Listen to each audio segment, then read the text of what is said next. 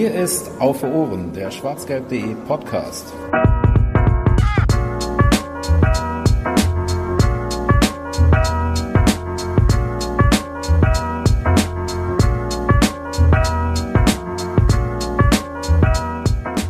Kaum war der Ball am Rollen dran, schon liegt er wieder nebenan. Auf Deutsch übersetzt und weniger lyrisch. Kaum ist die Bundesliga gestartet, schon ist wieder Länderspielpause. Das ist sehr schade, aber für uns gar nicht so schlecht, denn so haben wir wieder Zeit, uns zusammenzusetzen und euch die 48. Ausgabe mittlerweile, meine Güte, von Auf Ohren zu präsentieren. Und dazu hallo und herzlich willkommen von meiner Seite aus. Ich bin wie immer nicht alleine. Ihr kennt das Spielchen neben mir, also im virtuellen Raum neben mir sitzt der Neusser Jens. Hallo. Buenos dias. Ist das jetzt so ein Ding von dir, dass du jetzt nur noch Spanisch sprichst eigentlich? Hola, ¿qué tal?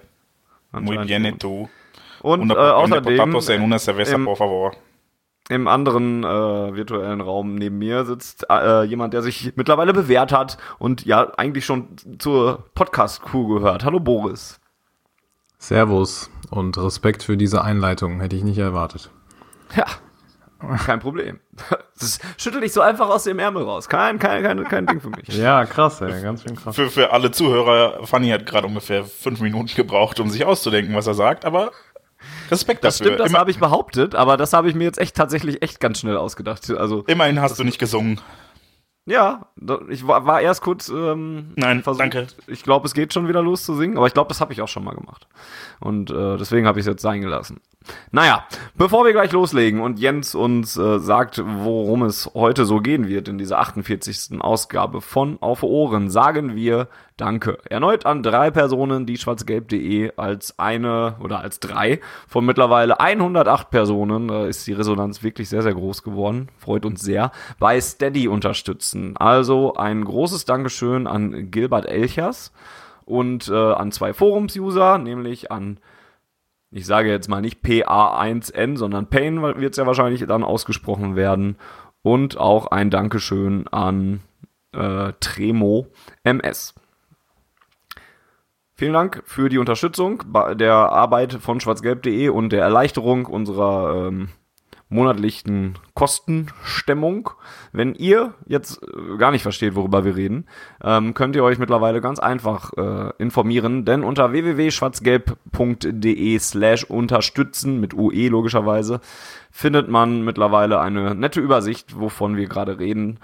In kurz, es geht darum, uns ein bisschen dabei zu helfen, monatliche Ausgaben zum Beispiel für unsere Redaktionsräume oder unsere Serverkosten zu ähm, geben und, und ähm, ja, uns eben damit einfach zu helfen. Es ändert sich nichts, wir bleiben werbefrei und ihr werdet auch ähm, keine Nachteile dadurch haben, wenn ihr uns kein Geld geben könnt oder wollt. Ähm, auch auf Ohren wird euch weiterhin kostenlos zur Verfügung stehen. Das dazu, alles weitere, wie gesagt, auf schwarzgelb.de slash unterstützen. So. Zurück zu Auf Ohren, zurück zur Aufga Ausgabe 48. Jens, was machen wir denn heute? Ähm, wir sprechen über die ersten Spiele dieser noch sehr jungen Saison, die leider schon wieder eine Pause erfahren musste.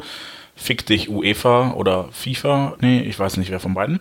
Ähm, ähm, ja, also FIFA, FIFA. das, nein, du, du sollst vor allen Dingen einfach, du bitte gar nicht. Ich soll, ich soll ja nicht singen, Entschuldigung. Ist das nicht die UEFA Nations League? Ja, aber ich weiß nicht, ob der Rahmenterminkalender nicht von der FIFA ist, der hier Ach so, jetzt ja, schon gut, wieder okay. eine Ja, im Pause Zweifel, im Zweifel. Lohnt es sich zu differenzieren? Fickt euch einfach alle, danke. Also So. nicht ihr da draußen, ihr, ihr seid cool. Aber die da oben, die, egal. Ähm, ja, also sprechen über ähm, das Pokalspiel in Fürth, ähm, das Heimspiel gegen die Dosen und das Auswärtsspiel in Hannover. Ähm, ja, wagen dann so einen, einen ganz kleinen Ausblick, also wirklich klein, weil es halt schwierig ist, aus drei Pflichtspielen schon äh, Gewinner oder Verlierer oder Eindrücke zu ziehen, aber wir versuchen es mal. Ähm, ja, dann reden wir vielleicht auch noch so ein bisschen über das, was sich jetzt noch ändern könnte, denn äh, wir haben ja in der letzten Auf den Punkt Ausgabe über äh, Paco gesprochen. Ich verweigere jetzt einfach die Aussprache des Nachnamens, damit ich es nicht falsch mache.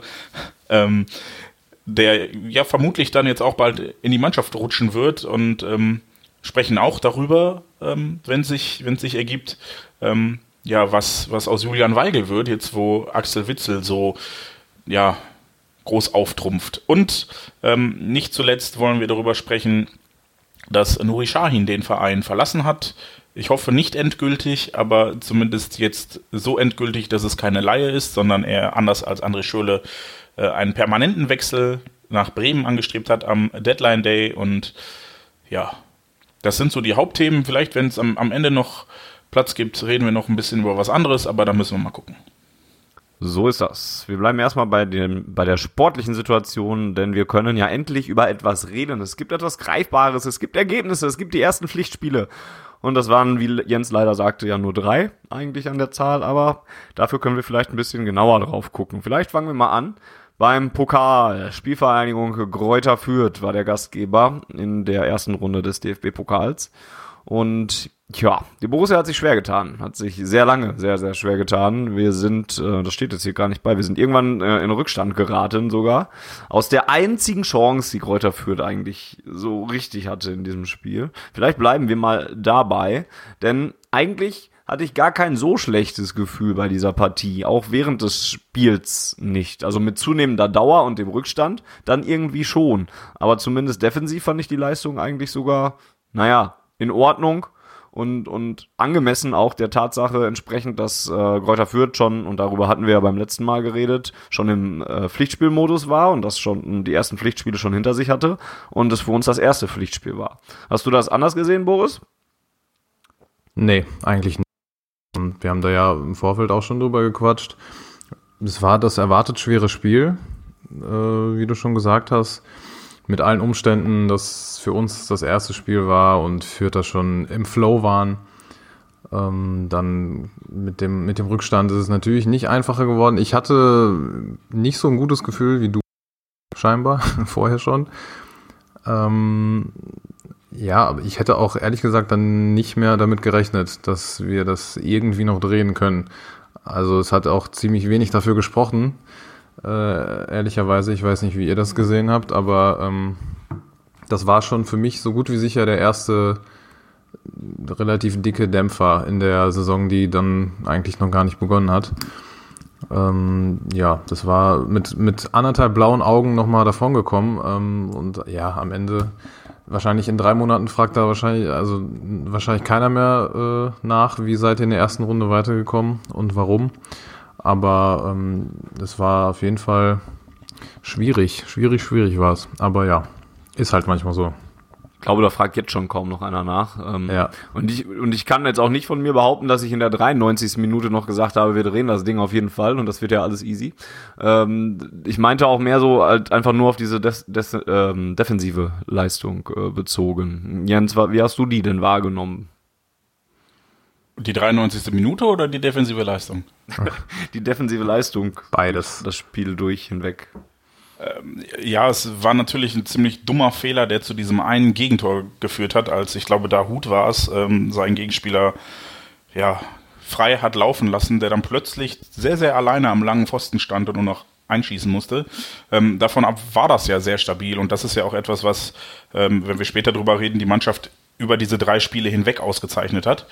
Ähm, ich muss aber gestehen, ich hatte, ich, ich weiß auch nicht, wo es herkam. Und ich weiß auch nicht warum, aber ich war die ganze Zeit relativ ruhig, während äh, Kumpels, die hier waren, sich schon aufgeregt haben ähm, und kurz davor waren, irgendwelches meines Mobiliars zu äh, beschädigen, war ich relativ ruhig und hatte tatsächlich die ganze Zeit dieses Gefühl, nee, wir drehen das. Also es war nicht so, ja, auf jeden Fall locker, sondern einfach so, na, das Spiel ist noch nicht vorbei, das Spiel ist noch nicht vorbei, das Spiel ist noch nicht vorbei. Wir haben noch auch fünf Minuten Nachspielzeit, wir haben noch Zeit, wir haben noch Zeit, das wird schon noch, das, ja, und hat ja funktioniert. Von daher ähm, werde ich mich jetzt nicht beklagen. Ähm, ich beklage mich höchstens bei Kevin. Danke, Kevin. Du hast schon, ja, ich bin hier vor zwei Monaten eingezogen. Du hast schon Bierflecken an meine Wand gemacht. Danke, Kevin. War ein etwas ähm, eskalierter Torjubel dann zum 1 zu 1. Ja, ich bin auch lauter geworden. Es war ja dann schon ein bisschen später und äh, habe dann auch kurz gedacht, ob ich mich bei den Nachbarn vielleicht nochmal entschuldigen sollte. Aber naja. Was für das Gefühl sprach, was du dann ja hattest, dass es irgendwann vielleicht sich nochmal zum Guten wenden würde, auch wenn ich das mit der mit fortlaufender Dauer immer wieder verloren habe, ähm, war ja, dass der BVB ja auch Chancen hatte, aber halt sie nicht richtig gut genutzt hat. Also wir, ich, ich fand, wir wurden ähm, relativ zeitnah nach dem Gegentor haben wir sehr viel Druck aufgebaut und dann auch Chancen gehabt. Aber ich hatte so das Gefühl, es ließ dann auch irgendwann wieder nach. Und das, das war das, Ja. weshalb ich dann irgendwann nicht mehr so super überzeugt. Also kurz nach dem Gegentor, wann fiel das Gegentor? 76. Nein, 66. 67. So um den Dreh, richtig? Dann kam, glaube ich, zur ja. 70. Irgendwie oder sowas. Sancho. Und dann Ja, gab's Mir halt das auch, jetzt mal nochmal auf. Das ist ja fürchterlich, dass wir nichts Genaues machen. Red ruhig weiter. bei, bei mir liegt es daran, dass ich gerade durch das Zimmer laufe, weil ich festgestellt habe, dass mein Headset-Kabel unfassbar lang ist und ich mich bewegen kann währenddessen. Das ist voll schön. Kann ich im Stehen mit euch reden. Beste Entschuldigung ähm, aller Zeiten Endlich Ja. lebt er sich, äh, endlich bewegt er sich mal. Ist auch Ja. schön. Das ist richtig. beim. Ähm, und äh, ja, dann kam Sancho und hat das Spiel merklich belebt, fand ich. Und dann gab es auch wirklich so ein, zwei, drei Chancen äh, relativ direkt hintereinander. Aber dann flaute das halt wieder ein bisschen ab. Und da hatte ich schon ein bisschen Sorge, so, ah, hm, vielleicht doch nicht mehr. Und dann gab es ja zum Glück kurz vor Schluss nochmal so eine richtige Druckphase, die dann auch mit diesem wunderschönen Premierentor von äh, Atze Witzel An- geendet hat. Ich bin mir aber auch relativ sicher, dass da, wenn da irgendwer anders als Axel Witzel gestanden hätte, der den Ball so sicher 15 Meter übers Tor gepölt hätte. Also muss man ja, also muss man ja noch mal ganz ehrlich zugeben, ne? Also wie, wie das Tor, äh, wie der da das Ding da reingemacht hat, äh, das macht auch nicht jeder. Ja. Muss man noch mal kurz anmerken. generell irgendwie auch ein geiles Tor. Also auch, dass Birki dann Ja, einfach. Äh, kurz vor das äh, gegnerische, kurz vor den gegnerischen 16er läuft. Wir sind übrigens nach 77 Minuten erst in Rückstand geraten. Ach krass. Ähm, hat, ging also echt spät eigentlich, also viel Zeit war gar nicht mehr. Ja, und dann hat sich Birki ja diesen Ball äh, zurückerobert oder, oder hat ihn äh, gekriegt. Es war eine, eine Ecke, die geklärt wurde. Birki Genau. stand schon in der gegnerischen Hälfte, hat den dann kurz abgespielt, raus auf Reus, wenn ich mich nicht irre. Ne, Schmelz? Ja, Reus war Ach, genau, ja. Und ähm, der Ball wurde fast noch abgefangen. Also das war wirklich war kurz davor, dass es so ein klassischer Birki der letzten zwei Jahre wird, dass er den Ball in der, in der 93. in den Fuß des Gegenspielers spielt und der den einfach nur an ihm vorbeischießt oder sowas. Aber das war es zum Glück nicht. Der Vierter kam noch dran und dann die Flanke nach innen und Atze hat ihn dann gemacht. Ja, genau. Tatsächlich ein sehr schönes Tor und ähm, ja, auch ein 50 Euro ins Phrasenschwein so ungefähr. Ein sehr wichtiges Tor, logischerweise. Ähm, aber auch nicht nur für dieses, für dieses Weiterkommen, denn ich glaube einfach, dass das ein psychologisch sehr, sehr wichtiges Ding war, dass du dieses Spiel dann am Ende ja noch gewonnen hast und wie du es auch gewonnen hast. Also diese Aktion da von äh, Axel Witzel gibt erstmal dem Jungen selber äh, eine Menge Selbstvertrauen, weil der neu reinkommt, auch sofort irgendwie auf dem Platz etwas ausstrahlt. Der wirkte sofort so, als we so wie ein gestandener Profi, den man einfach so reinschmeißen kann. Der wurde ja erst in der 74. auch eingewechselt. Macht dann dieses Tor, gibt ihm Sicherheit, gibt der Mannschaft dann ja auch im Nachhinein Sicherheit, auch wenn die zweite oder die Verlängerung sich dann auch erst noch sehr lange geschleppt hat. Und ähm, dass man das am Ende gewinnt, war, glaube ich, dann auch nochmal ähm, ja, sehr entscheidend einfach, um der Mannschaft Selbstvertrauen zu geben. Etwas, was ihr letzte Saison sehr lange gefehlt hat. Oder interpretiere ich zu viel da rein, Boris? Nö, finde ich nicht.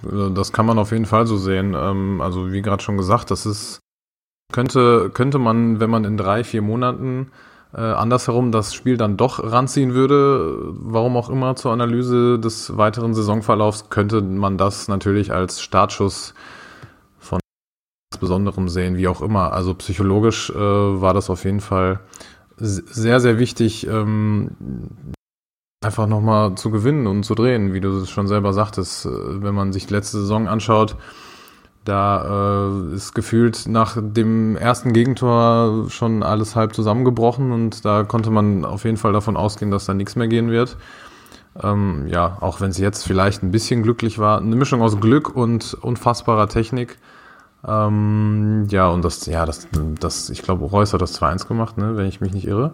Genau, und ja, dann ähm, war es ja also, so arrogant das klingen mag, aber ich hatte schon das Gefühl, dass es dann nur eine Frage der Zeit ist, ähm, bis äh, dann das zweite Ding fällt oder vielleicht auch noch sogar das dritte. Aber ja, äh, psychologisch von der Moral her war das auf jeden Fall äh, gut und der erste Schritt in die richtige Richtung. Das Gefühl hatte ich eigentlich auch, dass es eigentlich jetzt auch nur in der Verlängerung äh, gewinnen, gewonnen werden kann, dieses Spiel, beziehungsweise dass wir das gewinnen, weil für Fürth war das natürlich also ein grauenvoller Abend mal wieder, ähm, nachdem wir da im Letz beim letzten Mal ja schon sehr spät ins, in die nächste Runde eingezogen sind, beziehungsweise ins Finale war es ja dann sogar, ähm, haben die jetzt hier zweimal in der Nachspielzeit die Quittung gekriegt. Ist natürlich auch bitter. Ähm, aber, ähm, was wollte ich sagen? Achso, eigentlich habe ich gedacht, Fürth ist jetzt platt auch, ist psychologisch so ein bisschen gebrochen und wir machen das jetzt in der Verlängerung ganz locker. Aber so locker wurde es dann ja doch nicht. Jens, was hattest du denn, wenn du eh so viel Vertrauen hattest, warst du dir auch sicher, dass wir das in der Verlängerung wuppen? Ja, mein, mein Gefühl war tatsächlich das, was du hattest. Das äh, Fürth wirkte auf mich in den 90 Minuten schon relativ platt ähm, am Ende und dann dachte ich natürlich, okay, wir haben A, frische Spieler reingebracht, gerade die, die wirbeln können ähm, und B, jetzt dann auch den Motivationsschub, während, während Fürth halt diesen Knick erleiden musste. Ähm, die haben sich aber dann wieder erstaunlich gut geschlagen und gefangen oder unsere Jungs haben ähm, einfach nicht ganz DPS auf den Boden bekommen. Ich bin mir da noch nicht so ganz sicher, was von beidem es war. Ähm, während ich in, der, in den 90 Minuten ein großes Kompliment an Fürth machen möchte, die wirklich ähm, uns, uns sehr auch sehr souverän dann davon abgehalten haben, wirklich gefährlich zu werden und viele, viele Chancen zu haben. Ähm, dann mit dem einen Lucky Punch wirklich auch getroffen haben.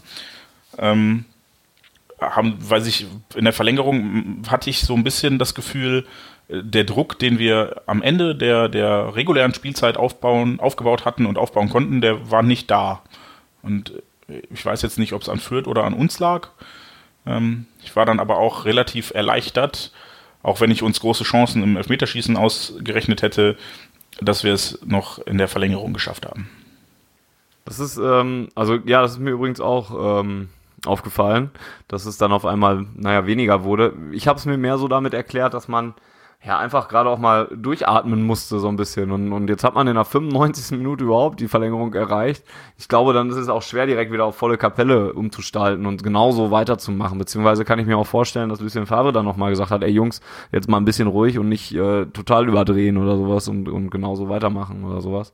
Ähm, Aber so habe ich nicht, mir dann erklärt. Wäre es nicht praktischer gewesen, einfach dann nochmal 10 Minuten richtig Gas zu geben, das Tor zu schießen und dann den Stiefel runter. Also ja, aber es kann ja auch das Ergebnis, passieren, dass du dann schnell in den Konter reinrennst und dann steht es auf einmal wieder 2-1 geführt. Ja, das Risiko hast du immer, ne?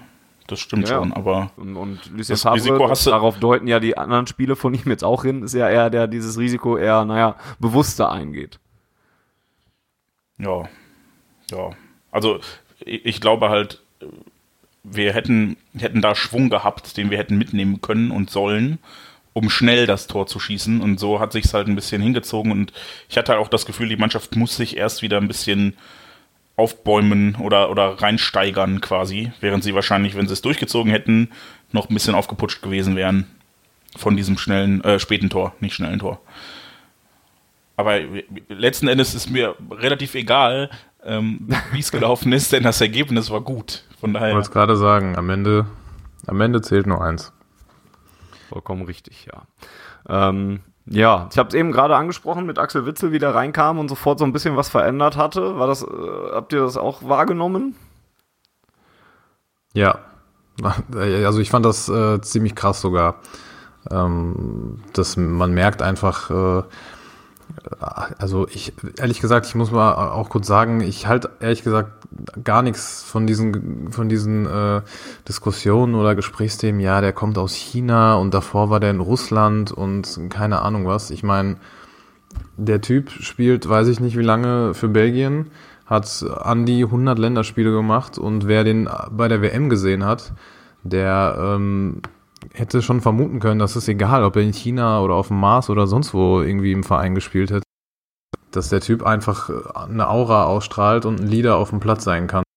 Mannschaft wie Belgien, die jetzt nicht zu den unterletiertesten gehört, würde ich mal behaupten. Und ähm, wie der da, sobald er auf dem Platz ist, merkt man einfach, dass der Typ eine richtig gute Verpflichtung ist und eine absolute Persönlichkeit und dazu auch noch ziemlich geil kicken kann. Und da finde ich, ähm, um nochmal vielleicht kurz auf Delaney im Vergleich einzugehen, das finde ich bei ihm ein bisschen anders, weil da bei Delaney, glaube ich, das Spielerische nicht ganz so im Vordergrund steht, um das mal milder auszudrücken. Und ähm, reden wir vielleicht auch später nochmal drüber, diese Symbiose, Symbiose aus ähm, ihm und Witzel, ähm, wie gut das passt oder auch nicht. Ähm, aber ja, bei, bei Witzel merkt man das auf jeden Fall. ich freue mich ziemlich auf das, was dann noch kommt, diese Saison, wenn ich ehrlich bin. Ja, du hast natürlich vollkommen recht, wenn du sagst, dass äh, man jetzt schon bei der WM sich eigentlich ein Bild davon machen konnte und das jetzt eigentlich nicht so ähm, überraschend sein sollte. Trotzdem hat mich halt die Art und Weise einfach, also dass er, dass das so selbstverständlich wirkt und das ist dann auch der Eindruck, der sich dann auch, finde ich, noch verfestigt hat in den, äh, vor allen Dingen im Spiel gegen Leipzig äh, auch. Ähm, und einfach in den nächsten Auftritten dann auch, wo ich gedacht habe, hey, das ist jetzt nicht nur einer, der äh, uns irgendwie in zwei Monaten vielleicht helfen kann oder so, sondern jetzt direkt. Und das fand ich halt vor allen Dingen interessant. Da hatte ich jetzt vielleicht nicht so schnell mitgerechnet. Aber umso Du darfst aber nicht verkennen, dass Atze Witzel. Ähm, Kannst du damit Ja, aufhören? Ne? nein, ich finde das. Ich ziehe das jetzt durch. Ähm, nein, das Axel Witzel. Ich höre ja schon damit auf. Alles Atze. Ja, ja. Versuche ja auch Ähm, nicht mehr Alex Witzel zu sagen. Ja, aber äh, du, das bei dir ist einfach Dummheit und bei mir ist es ein Ja, Wort. das stimmt. Das ist der Unterschied. ähm, Was wolltest du sagen? der ist 28 Jahre alt, wenn mich nicht alles täuscht. Ja, ich glaube 29, Sind sogar 28, 19? irgendwie so, ja. Ich meine Ähm, 29. ja. hat eine, Willkommen bei eine Auf Ohren, dem top vorbereiteten Podca- Podcast. Plus, plus, minus. Seit 48 Ausgaben. Er ist 29 Jahre alt. Ah, Da habe ich mich von der Rücknummer täuschen lassen. So einfach passiert das. Ähm, hat, glaube ich, mehr als 40 Champions League-Spiele auf dem Buckel. Also, du sagtest eben irgendwann, du, du warst erstaunt, dass da so ein gestandener Fußballer auf dem Platz steht, aber der ist das Sinnbild eines gestandenen Fußballers. Also der Mann hat halt echt viel erlebt, ist viel in der Welt rumgekommen, ist super professionell, wenn man sich dann auch unsere Auf- und Punkt-Ausgabe nochmal äh, zu Gemüte führt.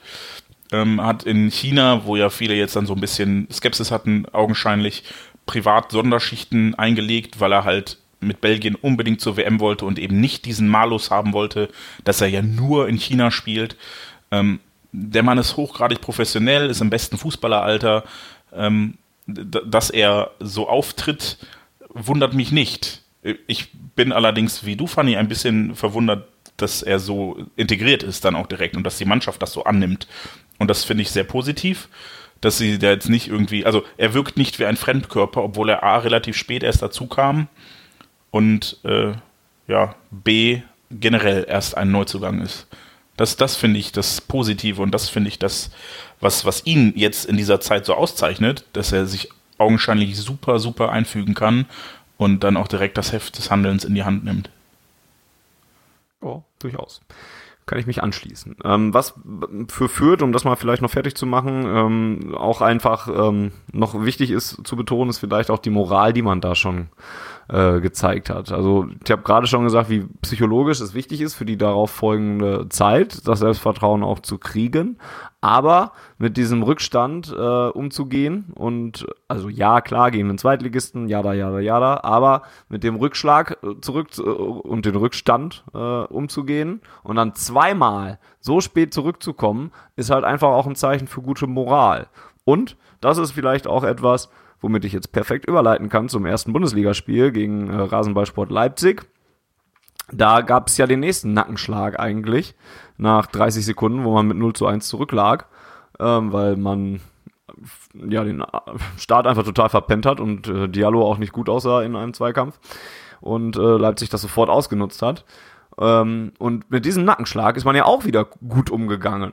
Und das ist auch wieder etwas, was mir Hoffnung macht für diese Saison. Das ist alles, steht alles wahrscheinlich noch sehr wackelig und ist noch lange nichts, worauf man jetzt äh, viele, viele Häuser und, und stabile Häuser drauf bauen sollte. Aber es ist ein kleines Zeichen.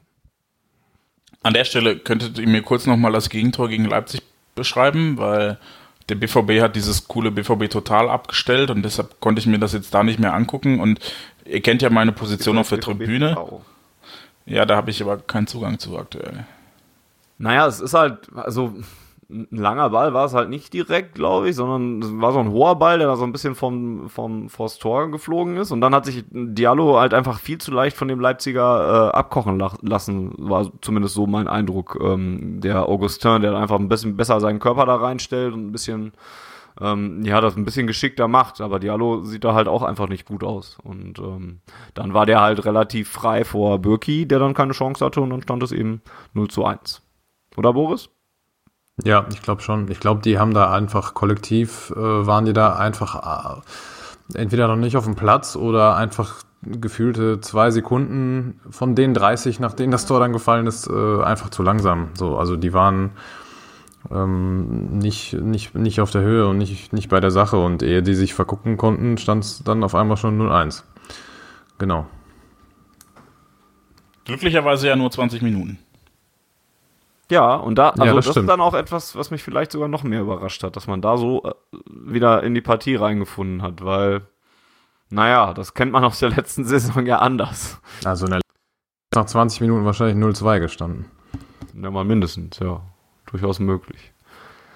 Ich, ich möchte erneut dazu übergehen, dem Gegner an dieser Stelle ein sehr unfreiwilliges, aber dann doch großes Kompliment machen zu müssen, denn äh, Leipzig hat halt auch in der ersten Viertelstunde unfassbares Pressing gespielt. Also Ja. Die standen die ja halbe, erste halbe Stunde, glaube ich, oder? Ja, also, Also 25 es- Sie haben es ja, sie, sie haben es vor dem Gegentor schon ein bisschen aufgelöst und ich glaube, das Gegentor hat es dann generell ein bisschen weniger krass wirken lassen. Ähm, aber das war ja, also da hatte ich tatsächlich dann doch das ein oder andere Mal noch so ein bisschen ähm, flaues Gefühl, äh, weil unsere Jungs dann vielleicht ein, zweimal zu oft versucht haben, es spielerisch zu lösen, statt den Ball einfach rauszupölen. Äh, Wobei wenn- ich fand, also ja, du hast vollkommen, vollkommen recht, Leipzig hat das brutal, brutal, gepresst, brutal gepresst und äh, wir haben das tatsächlich versucht, spielerisch zu lösen, aber ich finde, wir haben das sehr oft noch geschafft, dafür, dass das Pressing so stark war, haben wir es noch sehr oft geschafft, immer noch mal Lösungen für solche Situationen zu finden und oft den Ball noch mal hinten rauszukriegen. Und auch das ist wieder was Positives, fand ich. Ja, dabei muss man aber auch sagen, dass die Leipziger, glaube ich, gefühlt in den ersten 10, 15 Minuten alles komplett weggekloppt und weggenagelt haben. Auch Also das, ich glaube, ja. das, also das habe ich selten, also wirklich selten gesehen, sowas. Also der Ball wurde angenommen und keine anderthalb Sekunden später, also hat man den Pass vielleicht noch äh, zum nächsten Mann spielen können, aber dann war schon Leipziger hinten und hat dich einfach umgekloppt. So. Also das habe ich echt selten gesehen. So, so eine Aggressivität und so eine Galligkeit. Ähm, vor allem mit dem Hintergrund, dass die ja am Donnerstag davor, glaube ich, noch in der Ukraine gespielt haben. Also sowas habe ich selten gesehen und äh, ich will ja Ralf Rangnick eigentlich eher selten recht geben und ich finde Pressekonferenzen von dem zu hören eigentlich eine Zumutung und naja, egal, auf, aber der hatte recht, dass die, dass, als er meinte, dass die viel besser eigentlich nicht hätten spielen sollen. Er meinte jetzt äh, aufs ganze Spiel bezogen, das sehe ich nicht so ganz äh, so wie er, aber die erste, die erste Phase der ersten Halbzeit auf jeden Fall. Also das war schon echt krass. Ja, zum Glück bringt äh, Doping im Fußball nichts. Du wolltest jetzt noch was entgegnen, Jens. Du wolltest aber sagen.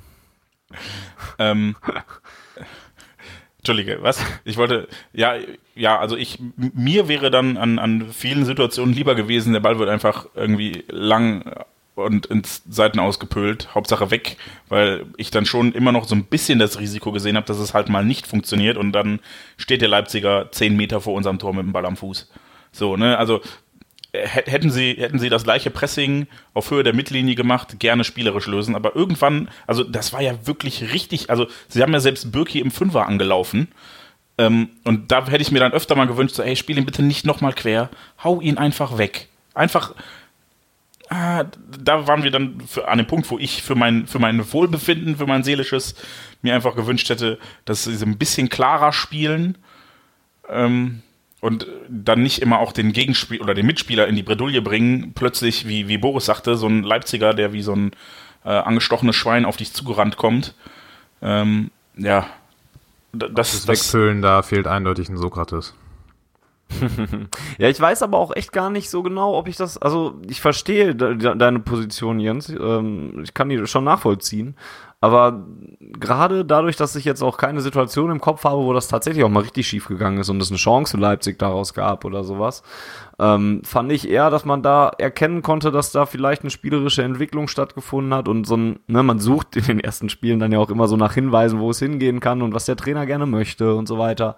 Und dann, dass man da eben rausziehen kann, dass das Lucien Favre wohl gerne möchte, das ist ja auch nichts Neues, dass man sowas dann eher spielerisch löst und nicht lange Bälle kloppt oder so. Ich kann mir vorstellen, wenn das jetzt ein oder zweimal dann auch mit einer Chance für Leipzig geendet wäre und, und das schief gegangen wäre, dass man es dann vielleicht auch anders gelöst hätte. Aber ich finde gerade so, hier ist es für mich eher ein positiveres Zeichen. Und ich war jetzt auch nicht so, dass ich auf der Tribüne stand und gesagt habe, jetzt hört doch mal auf und haut den Ball lang nach vorne. Also nochmal, ich kann das nachvollziehen, den Wunsch dahinter, gerade mit der äh, letzten Saison im Hinterkopf. Das macht es wahrscheinlich noch ein bisschen schwieriger, das zu ertragen. Aber ich fand das trotzdem, eigentlich habe ich das recht gerne gesehen. Auch wenn es natürlich glaube, knapp was, war. Ich, ich, glaube, was ich daran auch ein bisschen kritisch fand, ist, dass es letzten Endes selten mit wirklichem Raumgewinn einherging. Also es war jetzt nie so, dass ich das Gefühl habe, okay, die haben jetzt so lange hin und her gespielt, bis sie die eine Lücke gefunden haben und dann durchgestoßen sind. Weil das wäre ja die Möglichkeit gewesen. Dadurch, dass Leipzig sehr weit aufgerückt war, hätten wir ja eigentlich irgendwo Räume haben müssen. Aber A hat Leipzig das halt echt gut gemacht und B haben wir es dann auch nicht sauber genug hinten rausgespielt, dass wir wirklich plötzlich dann mal, weiß ich nicht, Delaney oder Witzel freistanden und halt einfach mal fünf Meter gehen konnte und sich dann den Pass auf den Flügel aussuchen oder sowas, sondern es war wirklich nur so, okay, von Diallo zu Schmelzer, von Schmelzer zu Diallo und Leipziger die ganze Zeit drauf. Und da hätte ich mir manchmal gewünscht, pöl ihn doch raus. Womit wir zu einem anderen Wunsch von mir kommen oder zu einem anderen kleinen Kritikpunkt oder so einem Fragezeichen zumindest. Ähm, wir haben das ja in der Folge für Paco schon ein bisschen besprochen. Ähm, ich glaube, manchmal fehlt mir da vorne tatsächlich so ein Turm, der mit langen Bällen was anfangen kann. Weil Maxi Philipp, der ja dann gegen Leipzig vorne drin gespielt hat, hat gegen die, gegen die Türme von den beiden einfach absolut kein Land gesehen. Und da konntest du halt auch nicht mal kontrollierten langen Ball rausspielen, um vielleicht einen Konter zu initiieren, sondern jeder lange Ball war halt auch wieder weg. Und das hat es halt noch unangenehmer gemacht, weil du kamst einfach nicht raus hinten.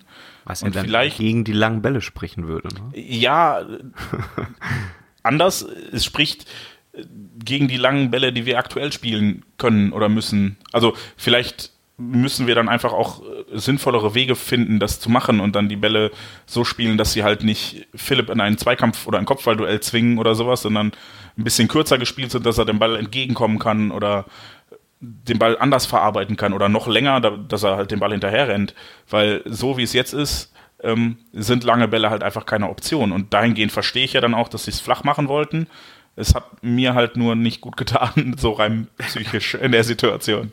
Da, da kann, glaub, das kann auch jeder, glaube ich, äh, äh, mitdenken und da ging es uns wahrscheinlich ähnlich. Ich glaube, gegen Leipzig ist es tatsächlich ein bisschen mehr noch aufgefallen, weil die halt wirklich mit Upamecano äh, da hinten einen Leuchtturm drin haben und der andere, weiß jetzt gerade gar nicht, wer neben dem spielt, auch nicht ganz klein genau auch nicht äh, ganz klein gewachsen ist. Und ähm, ja mich hat überrascht dass wir überhaupt da Zweikämpfe gewonnen oder äh, ja doch Luftzweikämpfe gewonnen haben und sogar ein Tor nach dem Kopfball gemacht haben. Ähm, was ja auch dann eigentlich ganz interessant ist ähm, das hat Tobias Escher dann glaube ich bei Bundesliga ein bisschen ähm, oder irgendwo, oder ich vertue mich gerade, aber ich meine, er wäre es gewesen. Ähm, jedenfalls habe ich irgendwo gehört, dass das so der, der Favre-Angriff war, wie das äh, Tor von Mahmoud Dahoud. Das hat uns ähm, gefallen ist. Konstantin Eckner. Hast der Konstantin nicht erzählt? Bei uns oh. in der Ausgabe gesagt, Rani. Okay, ups. Herzlich willkommen Dann, bei Auf den Punkt. Bei Auf Ohren, Auf den Punkt oder wo auch immer wir gerade sind. Ups. Dann oh, schöne Grüße Gott. an Tobias Escher trotzdem. Und, und an ähm, Konstantin. Und auch an ja. Konstantin Eckner. Vielleicht machen wir einfach eine Folge mit beiden, dann kannst du die auch nicht verwechseln. Ja, und dann lehne Oder erst recht. Und, und, dann, schmeiße nur, dann. und schmeiße nur Stichworte rein und die können irgendwie was genau, sagen. Die können ja. sich darum prügeln, ja. Genau, der war das. Ich ähm, mache zu viele Podcasts anscheinend oder gucke zu viel, ähm, in, was in diese Richtung geht. Naja, ähm, jedenfalls brauche ich das dann ja nicht wiederholen, was Konstantin Eckner uns schon erzählt hat, dass das dann so dieses Favre-Tor war, ähm, wie man sich das vorstellen kann, mit schnellen Angriffen nach vorne und dann eben auch sogar mit einem, naja, mit einem Kopfballtor durch Raumgewinn und bessere Positionierung und äh, da wurde ja dann sogar gesagt, dass das so ein äh, Paco dann ja auch vielleicht sogar hinkriegen würde. Ansonsten aber hast du natürlich recht, man hat in dem Spiel, ist es mir dann auch aufgefallen, dass wir nicht so den bulligen Stürmer da vorne drin haben, beziehungsweise dass der da so ein bisschen vielleicht sogar gefehlt hat. Gegen Hannover fand ich es schon gar nicht mehr so auffällig, weil ähm, wir gar nicht mehr nach vorne gespielt haben, richtig. Ja, vielleicht lag es mit daran. auf jeden Fall, oder? Also die ersten 25 Minuten gegen was meintest du? Ich habe den ersten Teil leider nicht gehört. Äh, ich meinte, gegen ganz am Anfang war das doch eigentlich auch, also nicht so wie gegen Leipzig, aber ähnlich. Da war es war der auch relativ problematisch oder hat sich eher schwierig gestaltet. Ja, das stimmt schon. Das Problem ist halt, dass wir jetzt auch keinen Bullying-Stürmer mehr kriegen, weil das Transferfenster dazu ist und wir jetzt Paco haben und der jetzt nicht der bullige Stürmer ist, wie Konstantin Eckner uns ja schon gesagt hat. Wobei er ja glücklicherweise auch sagte in der letzten Auf den Punkt-Ausgabe, die ihr, solltet ihr sie noch nicht gehört haben, jetzt hören solltet. Macht, macht Pause, jetzt, merkt euch, wo ihr seid, dann hört ihr erst auf den Punkt und dann hört ihr an der Stelle weiter, bitte. Ähm, wie er ja auch sagt, dass, dass Paco trotzdem in der Lage ist, mit hohen Bällen was anzufangen. Also vielleicht wird er sich gegen Türme wie Upamecano und Co. nicht, nicht im Kopfball durchsetzen, aber man kann ihn trotzdem hoch anspielen. Ähm, und ja, also was mir halt bei, bei Reus und Philipp häufig aufgefallen ist, insbesondere gegen Leipzig, aber dann auch gegen Hannover, ist, dass sie häufig gar nicht versuchen, den Ball per Kopfballduell zu gewinnen. Also gegen Leipzig fand ich es ganz extrem. Da war immer, also da ist der Dortmunder nie gesprungen und der Leipziger dann immer über ihm gewesen. Sie haben gar nicht versucht, ins Kopfballduell zu gehen. Und das hat mich, weiß ich, also das war kalkulierter Ballverlust an der Stelle? Fragezeichen? Oder ich weiß es nicht. Das, das hat mich genervt, weil ich immer das Gefühl hatte, okay, so, also ja, du bist vielleicht unterlegen und ja, es ist vielleicht jetzt nicht die beste Idee, dass äh, dass du ins Kopfballduell mit dem geschickt wirst, aber versuch's doch wenigstens. Und so vielleicht war der Ball halt immer weg. Auch, äh, vielleicht ist das ja gerade die Taktik oder der Ansatz, äh, der spielerische oder im Spielaufbau, dass man einfach auf die zweiten Bälle geht. Also hm. da gebe geb ich dir schon recht. Ähm, äh, obwohl Maxi Philipp habe ich eigentlich in ein paar Zweikämpfen relativ körperlich präsent gesehen, was mich in dem Moment habe ich mir dann auch gedacht, hat mich ziemlich überrascht dass er da ähm, körperlich eigentlich relativ robust gegen die beiden Innenverteidiger agiert hat. Klar, Ballgewinn äh, war da nicht viel. Ähm, also trotzdem hat er da eher wenig Land gesehen gegen die beiden, aber die Bälle, die dann prallen oder die, die zweiten Bälle, die dann im, im Halbfeld landen, vielleicht geht man dann lieber auf die, weil man weiß, dass äh, von Anfang an weiß, dass man davon keinen hat, der jetzt à la Lewandowski den Ball entweder unfassbar gut verarbeiten kann oder ähm, halt eben nicht. Vielleicht ist das auch ein bisschen der Ansatz dabei. Jens, möchtest du darauf noch weiter antworten? naja, ich, ja, ich habe die Frage ja gestellt, ob, ob das tatsächlich geplant ist oder nicht. Und möglicherweise ich glaube ist das schon. Ist das dann aber nicht auch ein generelles Problem? Also nochmal kurz, ähm, man hat ja, also wenn, wenn, wenn Gegner gegen uns so spielen wie Leipzig in den ersten 20, 25 Minuten. Klar, es wird keine Mannschaft geben, die 90 Minuten lang sowas gegen uns spielen kann. Aber wenn es dann dazu führt, dass wir vermehrt auf lange Bälle im Spielaufbau setzen müssen, wird es dann nicht äh, auf lange Sicht zum Problem? Ich glaube auch eigentlich eher so, wie, wie du es gerade schon gesagt hast, dass das auch eigentlich echt nicht der Plan ist. Also, dass das eher eine Notlösung dann mal sein muss. Ähm und, und ja, alles, was man so über Favre weiß äh, und, und so, ist ja eher wenig lange Bälle. Er mag die nicht und so Eben, weiter. genau, ja. Das muss man irgendwie anders lösen. Und wie gesagt, in diesem Leipzig-Spiel gab es diese langen Bälle zwar, aber eben auch die Situation, wo man versucht hat, es spielerisch zu lösen. Und ich glaube dann halt tatsächlich, dass eigentlich der Plan ein anderer ist und man sich nicht auf diese langen Bälle verlassen muss. Und klar kommen die dann auch mal. Ich meine, gegen Fürth am Ende waren es ja auch lange Bälle, die uns dann die Tore gebracht haben. Das ist aber auch halt einfach so ein, ja, ein generelles fußballtechnisches Problem, äh, Phänomen, weil am Ende der Spielzeit, wenn die Zeit halt abläuft und man noch ein Tor braucht oder so, dann sind es halt die langen Bälle, die schnell nach vorne geschlagen werden, weil man damit halt, naja, am schnellsten nach vorne ja, kommt. kommt halt einfach die Brechstange, ne? Also das Eben, ist dann, klar. ja, genau. Aber auch so über 90 Minuten oder über die 270 Minuten hinweg hatte ich jetzt nicht so das Gefühl, dass das wirklich der Plan zu sein scheint. Und deswegen finde ich es auch nicht ganz so problematisch, wenn da vorne jetzt kein Bulle steht, beziehungsweise kein ich, ich glaube, mein Problem damit ist auch tatsächlich, dass wir die Optionen nicht haben. Also nicht, ich finde gut, dass das nicht unsere Nummer 1 Lösung ist, weil Jan Koller nicht mehr da ist und die Nummer 1 Lösung eben nicht mehr sein sollte. Wir schlagen den Ball lang, lang auf Koller und guck mal, was Du hättest noch gerne einen auf der Bank, den man dann bringen könnte für solche Situationen. Zum Beispiel, also oder mhm. dann, wenn man, also man kann ja absehen, dass Leipzig sehr aggressives Pressing spielt, dass man dann von vornherein sagt, okay, wir, wir wissen, was uns erwartet und dann haben wir die Option und dann machen wir das halt jetzt in dem Moment zu unserem Plan, auch wenn das grundsätzlich nicht das ist, wie wir spielen wollen, aber die Varianz haben wir ja gar nicht. Und das ist vielleicht das, was mich so ein bisschen stört an der Sache, dass ich sage, ah, okay, ich verstehe und ich sehe auch ein, dass das nicht der Hauptplan ist und das hinten raus kombinieren. Es kann ja auch super funktionieren. Es hat halt gegen Leipzig nicht so gut funktioniert, weil ähm, es nie irgendwo eine Überzahlsituation gab beim Rauskombinieren. Und hätte es das gegeben, dann hätte es sicherlich auch Situationen gegeben, wo ich gesagt hätte, zum Glück haben sie es spielerisch gelöst und haben jetzt dann den riesigen Raum plötzlich vor sich, weil Leipzig so weit aufgerückt war, bla bla bla. Aber es fehlt mir halt die Option, dass man sagt, okay, wir machen jetzt mal lange Bälle. Ich glaube, das, das ist ja etwas, was dann jemanden wie Robert Lewandowski halt auch auszeichnet, dass er halt so, so volatil ist, dass er das kann und dass er das bei uns bis zur Perfektion gemacht hat ähm, für lange Bälle empfänglich zu sein, aber halt auch trotzdem flach und schnell mitkombinieren kann. Und dass man jetzt Robert Lewandowski nicht, nicht klonen kann und den jetzt höchstwahrscheinlich auch nicht mehr im BVB-Trikot sieht, weil man ihn nicht bezahlen kann und vielleicht auch nicht zurückhaben möchte, ähm, geschenkt. Aber ähm, dass man sich jetzt auf eine Stürmerlösung, auf eine einzelne Stürmerlösung beschränkt, die diese Option nicht bietet, man hätte ja vielleicht auch noch irgendwie einen zweiten Stürmer dazu holen können, wie es äh, unser Ex-Trainer Thomas Tuchel gemacht hat, der dann Erik Maxim Choupo-Meting geholt hat, weil er gesagt hat, okay, ich brauche mal eine Alternative. Oder so ein Adrian Du lachst Ramos. jetzt, aber äh, es ist ja, geht ja einfach darum, eine Option zu haben und die fehlt uns. Ah, aber hatten wir die letztes Jahr? War Aubameyang so ein Typ?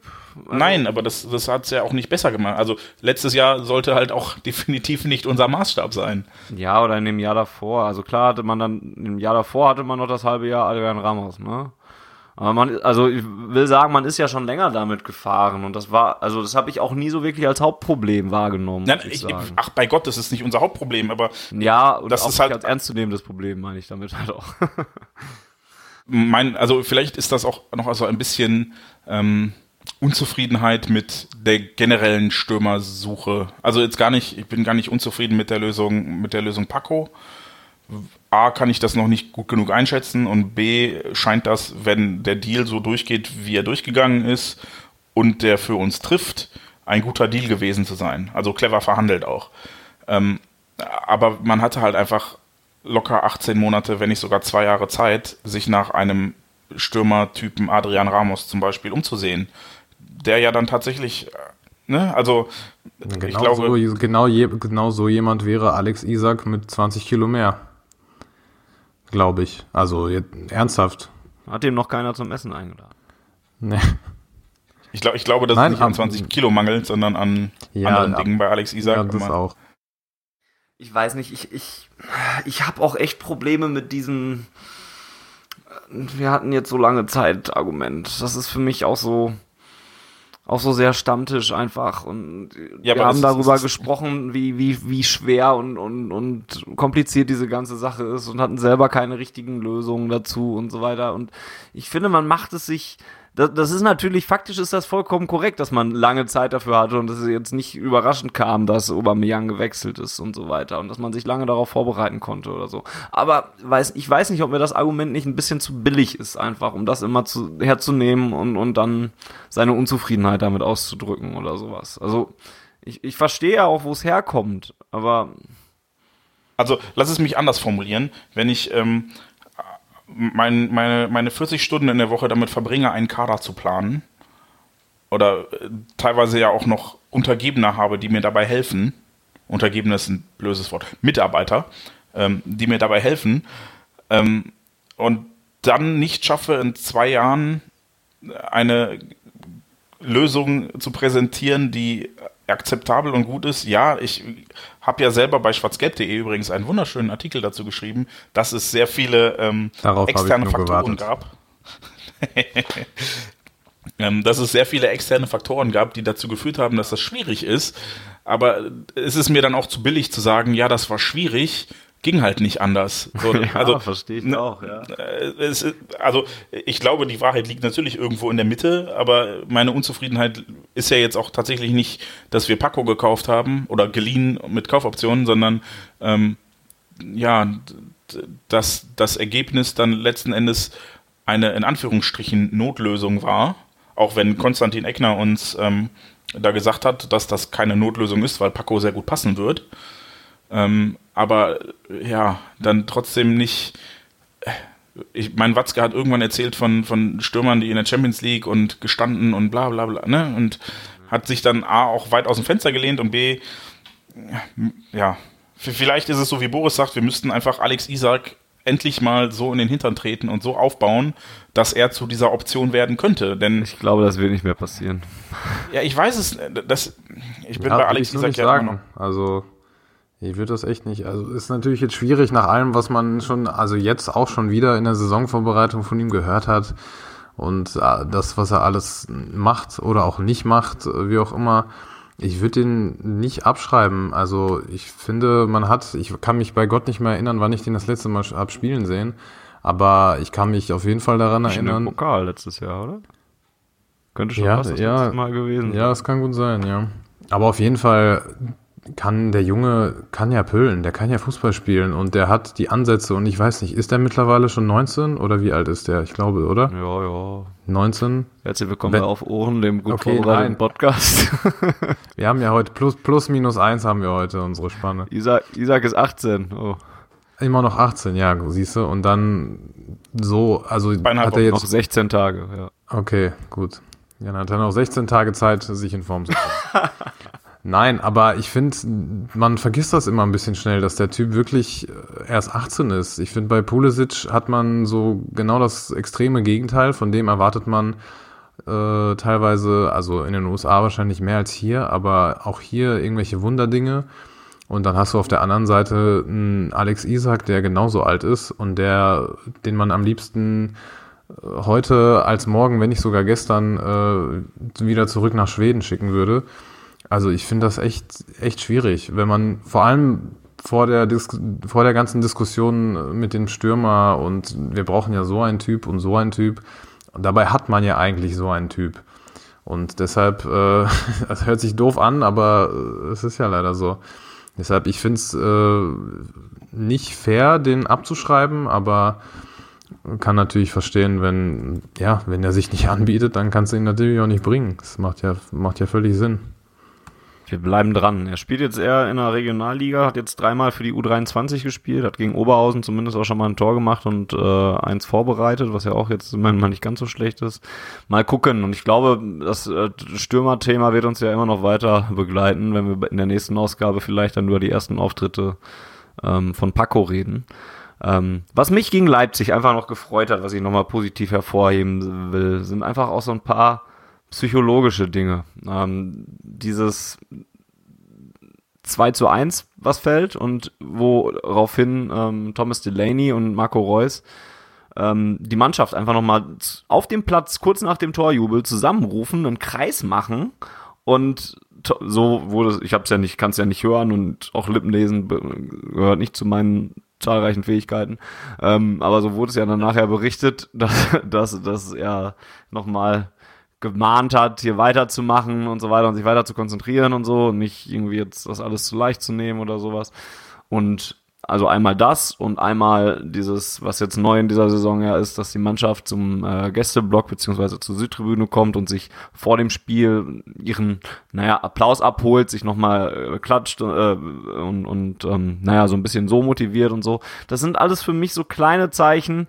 Ja, man versucht, die jetzt auch zu suchen und so weiter, habe ich ja eben schon gesagt. Aber es sind so kleine Zeichen, die für mich so ein bisschen einfach auf Besserung so innerhalb der Mannschaft vielleicht nach dem letzten Jahr und vielleicht auch zwischen Fans und Mannschaft so langsam so eine kleine Annäherung so hinarbeiten.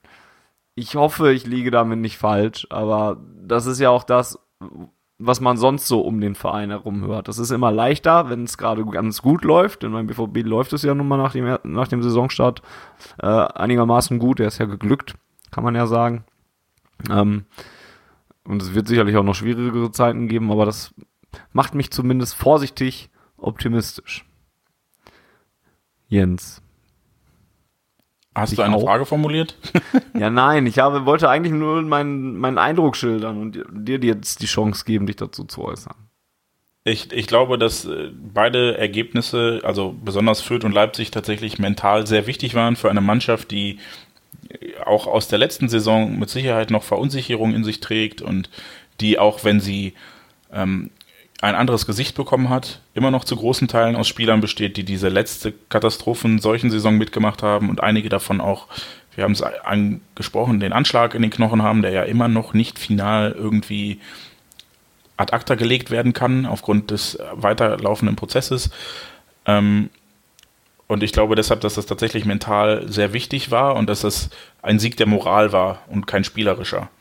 Ähm, wenn wir dann Richtung Hannover blicken, ähm, hoffe ich, dass äh, die Moral nicht das Einzige war, was man da mitgenommen hat, aber Hannover war, auch wenn du jetzt von gelungenem Saisonstart sprachst, für mich schon noch ein, ein bisschen Dämpfer, der vielleicht auch zur richtigen Zeit kam, äh, weil ich da spielerisch nur bedingt mit einverstanden war, was die Mannschaft geliefert hat. Auf der einen Seite ähm, habe ich eingangs schon gesagt, dass das defensiv wirklich überzeugend ist und super stabil und wir bis auf dieses sehr dumme Gegentor in Fürth und das Gegentor gegen Leipzig, was ich mangels Sichtbarkeit nicht beurteilen kann. Ähm, abgesehen davon. Ja, gegen Leipzig gab es schon auch einige Situationen für Leipzig, wo Roman Bürki auch positiv, finde ich. ja, den, den, den, einen, den einen Durchbruch, wo Bürki wirklich die Hand gerade noch rechtzeitig hochbekommt, ja, aber sonst hatte ich jetzt nicht das Gefühl, dass. Vor der Nord gab es noch die eine, den einen Schuss, äh, der, wo er schnell die Pranke hochreißt vor der Nordtribüne. Ja, aber da stand es dann auch schon 3-1 oder 4-1. Ja, 3-1. trotzdem ja. gut gehalten und waren trotzdem. Ja, ja, nein, ich, ich, ich will auch ähm, Roman Bürki bei Gott nicht, also der, der hat uns gerade gegen Leipzig zu Beginn, dadurch, dass er halt das, das 0-1 bei einem 0-1 gelassen hat, ähm, ja auch im Spiel gehalten. Aber äh, ich fand das überwiegend defensiv stabiler als im letzten Jahr und möchte das halt positiv hervorheben, bevor ich jetzt ähm, um auch über das Hannover-Spiel zu sprechen, auf der anderen Seite ein bisschen spielerische Armut anprangere.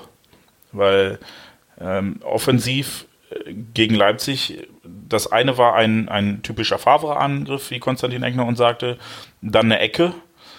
Und gut, danach ist Leipzig halt so ein bisschen auseinandergefallen, kurzzeitig, bis sie sich in der Halbzeitpause wieder gefangen haben. Und dann war auch die zweite Halbzeit relativ arm bis äh, Sancho Reus auf die Reise geschickt hat und der sein 100. Bundesligator geschossen hat. Ähm, gegen Fürth war das jetzt auch nicht so, dass wir da 14, 15, 16 Hochkaräter hatten und nur mit, mit Pech oder Unvermögen nicht das eine Tor geschossen haben, sondern da haben wir uns auch offensiv relativ schwer getan und gegen Hannover gab es zwei, zwei gute Chancen von Reus, wo er wahrscheinlich einen von machen muss. Entweder den ersten, indem er ihn vielleicht sogar querlegt, mhm. oder halt den zweiten, wobei er da eigentlich das Beste draus macht, weil sich der Hannoveraner Torhüter da sehr groß macht und Reus ihn trotzdem irgendwie vorbeikriegt, aber leider nicht ins Tor. Ähm, aber bis auf die beiden Reus-Chancen gab es halt auch gegen Hannover offensiv nichts. Und ja, Philipp Posten noch im Kopfball. Ja, ja also okay. ich, ich, würde die Aber beiden Spiele echt zusammenpacken. Also wenn ich die, diese beiden Spiele zusammenpacke, dann hat man einen ganz guten Mittelwert, finde ich. Weil gegen Leipzig hatte man sehr viel Spielglück. Also ähm, man, abgesehen von dem frühen 0-1 oder sowas, aber Birki hält einen mehrmals ähm, oder bewahrt einem vor dem 1 zu 2 im Prinzip. Und auf der Gegenseite macht man kurze Zeit später die Führung. Birki hält einen dann im Spiel, weil, ähm, oder hält einem das 3-1 und verhindert, dass Leipzig weiter drankommt. Ähm, und gegen Hannover hat dieses Spielglück, was man gegen Leipzig eher hatte, hatte man gegen Hannover eben weniger. Und das war für mich auch so ein Spiel, ne, du hast es gesagt, defensiv war das vollkommen stabil, da hatte Hannover echt nicht viel anzubieten. Und offensiv, ja, das war jetzt keine Reizüberflutung an Torchancen oder so, aber wenn das Spiel nachher 2-0 ausgeht und wir das äh, mit zwei Treffern von Reus oder sowas nach Hause schaukeln, dann kann sich auch niemand beschweren. Und da hatte man dann eben weniger Spielglück, weil der Ball dann halt einfach nicht reingegangen ist in manchen Situationen. Und das führt dann, finde ich, wenn ich den Mittelwert aus diesen beiden Sachen nehme, dass das zwei Spiele waren, die solide waren. Da, da war noch keins richtig gut von. Selbst das 4-1 gegen Leipzig, auch wenn sich das erstmal mega spektakulär liest. Ähm, das war jetzt auch kein, kein, kein Feuerwerk, ne? Und, und sollte jetzt keinem zum Träumen oder sowas bringen. Aber so die Mitte aus diesen beiden Spielen waren halt, finde ich, solide Leistungen, die auch vor allen Dingen zu diesem Zeitpunkt auch einfach, naja, erklärbar und, und normal sind und, und wenn ich dann in, das in Relation setze, was ich vielleicht zu diesem Zeitpunkt der Saison im äh, August, September erwarten kann in den ersten Pflichtspielen, dann finde ich das alles noch okay. Und, und, und das ist für mich, also für mich fällt es tatsächlich leichter, die bisherigen Pflichtspiele als Ganzes zusammenzufassen und eben dieses Fazit zu ziehen, als jedes einzeln für sich zu sehen. Und da, deswegen sprach ich auch eben von einem guten Saisonstart, weil man ist im Pokal weitergekommen, man hat vier Punkte. Ne, Gucke ich mir andere ambitionierte Bundesligisten an, die haben, sind mit deutlich weniger gestartet. hallo, hallo Gelsenkirchen zum Beispiel. Ähm, naja, und nichtsdestotrotz finde ich das halt alles, da ist immer noch eine Menge Luft nach oben, aber ich sehe halt auch viele gute Ansätze. Und wenn man daran weiter arbeitet, zum Beispiel jetzt in der Länderspielpause und darauf aufbauen, dann halt weiter, dann könnte es schon okay sein. Alles nichts, womit man jetzt direkt in Euphorie verfallen sollte, aber halt zumindest in meinen Augen mit einem leichten Plus, 3 plus, 2 minus vielleicht, wenn man es in Schulnoten sagen möchte. Ich, Boris ich hat schon, mit, oder, ja. mit, lass mich kurz darauf eingehen und dann darf Boris die Bühne haben. Ähm, ich möchte mit, mit keiner Silbe sagen, dass der Saisonstart schlecht war, aber selbst wenn wir es über die Spiele hinweg sehen, dann hatten wir gegen Leipzig aus dreieinhalb Chancen vier Tore gemacht. Und dann ähm, haben wir gegen Hannover zwei Chancen gehabt oder zweieinhalb. Also ähm, Jürgen Klopp hat an der Stelle dann immer gesagt, es ist mir egal, wie viele Chancen wir verwerten, mir ist wichtig, dass wir viele Chancen rausspielen. Und das, das fehlt mir gerade noch ein bisschen. Also von mir aus also gegen Leipzig hatten wir einfach überragend gute Chancenverwertung. Du hast jetzt das Wort Spielglück genannt. Und gegen Hannover hatten wir es nicht, aber wir hatten durchgehend nicht viele Chancen.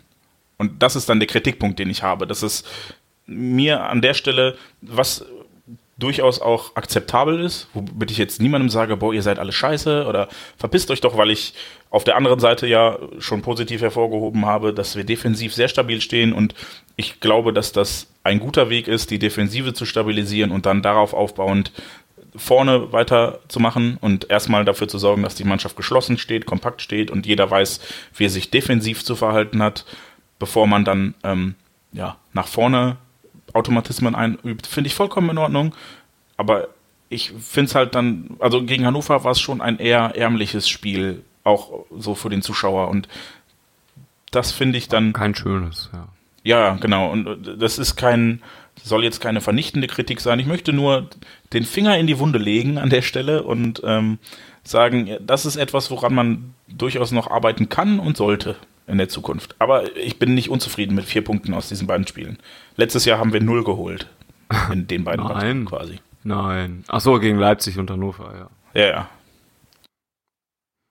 Direkt daran anschließen will ich mal kurz Jens äh, fragen, aber ist das nicht eigentlich genau das, wofür der Fußball von Favre auch steht? Also für, um das ganz doof auszudrücken, weniger Torchancen, weniger Spektakel und dann am Ende auch logischerweise weniger Tore. Also wenn ich mir die ganzen Stationen jetzt angucke, Hertha, Gladbach und Nizza, dann kann ich mich nicht wirklich daran erinnern, dass das irgendwie äh, kontinuierlich von Torfestivals geprägt war. Ich, kann mich natürlich auch irren, aber noch, noch mal um den, auf den Punkt zu, zurückzukommen, dass man gegen Hannover zweieinhalb, maximal drei Torchancen hatte. Klar, das war bei dem Offensivpotenzial, was wir haben, ähm, sollte das fast schon systemunabhängig sein, dass man da sich mehr rausspielen könnte. Aber ich fand auch gegen Leipzig, äh, wie Fanny gerade schon auch angemerkt hat, das war kein berauschender Auftritt. Also das war kein 4-1. Nein, nein, genau. Genau, ja, eben, genau. Aber da, genau da, darauf zielt ja meine Frage auch ab. Also gegen Leipzig hat man sich vielleicht mit Spielglück und ähm, ein bisschen eigenem Leipzig ja schon vielleicht zu hoch gewonnen und gegen Hannover ähm, hatte man ja erwartbar vielleicht auch wenig Chancen, die man dann am Ende auch einfach dann wiederum durch Pech nicht gemacht hat. Und dann kommt dann halt statt eines dreckigen 1 zu 0 Arbeitssieges, sage ich jetzt mal, dass man auswärts in Hannover gut und gerne immer mitnehmen kann, kommt dann halt nur 0-0 raus. Aber ob das wirklich so unerwartet kommt, das wäre meine Frage. Ich habe mal gerade versucht, warte mal, lass mich mal kurz äh, Statistiken reinwerfen. Äh, Ja, ich habe mal das Chan Chancenverhältnis von Kicker bemüht. Also ja, Chancen und so schwer zu definieren. Aber da hat man beim Leipzig-Spiel ein 7 zu 4 für, für äh, den BVB. Schon gar nicht so wenig, sieben Chancen. Ähm, ja, und bei Hannover war es dann ein 2 zu 4 für äh, Borussia, dass man also vier Chancen hatte, immerhin. Ja, du könntest jetzt noch den, äh, die Expected Goals äh, hinzuziehen und dann haben wir gegen Leipzig ungefähr anderthalb und gegen Hannover zwei. Aber was genau meinst du mit Chancen, wenn man die Chancen von Leipzig dazu zählt, wo Birki zweimal, also wirklich direkt das Gegentor verhindert? Oder dann die im Umkehrschluss sieben Chancen von uns, die vielleicht nicht ansatzweise so gefährlich waren? Also wie differenziert man da äh, Ahnung. Torchancen? Frag den Kicker. Okay. glaub, Kicker ich le- kauft die Daten auch nur ein.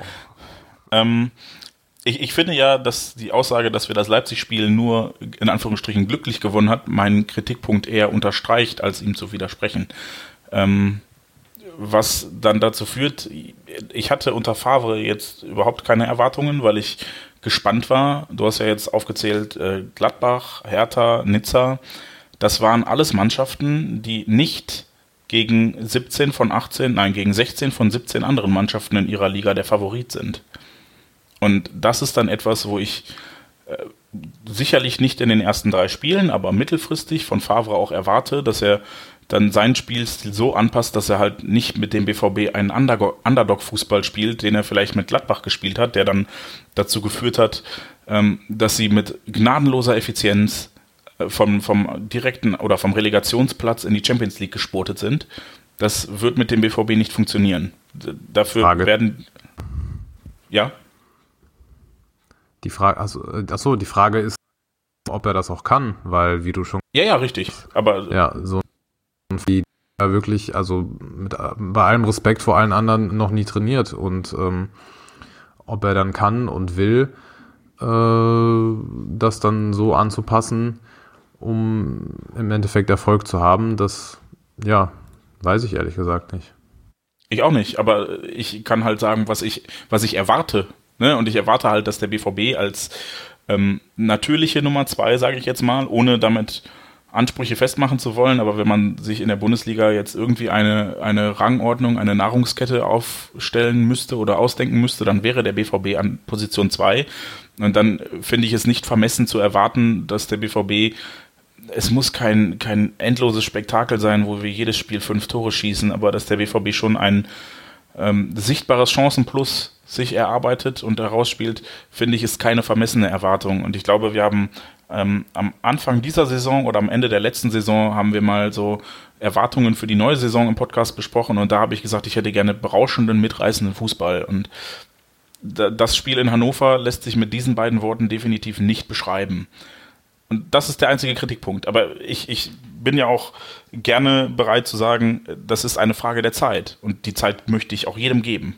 Bei Gott, ich bin niemand, der sagt, oh, drei, drei Spiele, ne, ich, deshalb alles gut, aber das ist der einzige Kritikpunkt, wo ich jetzt dann vielleicht nicht sage, es war ein super cooler Saisonstart, sondern mit ein bisschen Pech hätten wir gegen Leipzig auch verlieren können und dann hätten wir einen Punkt. So, ne? Und deshalb fand ich den Saisonstart in Gänze halt nicht so überzeugend.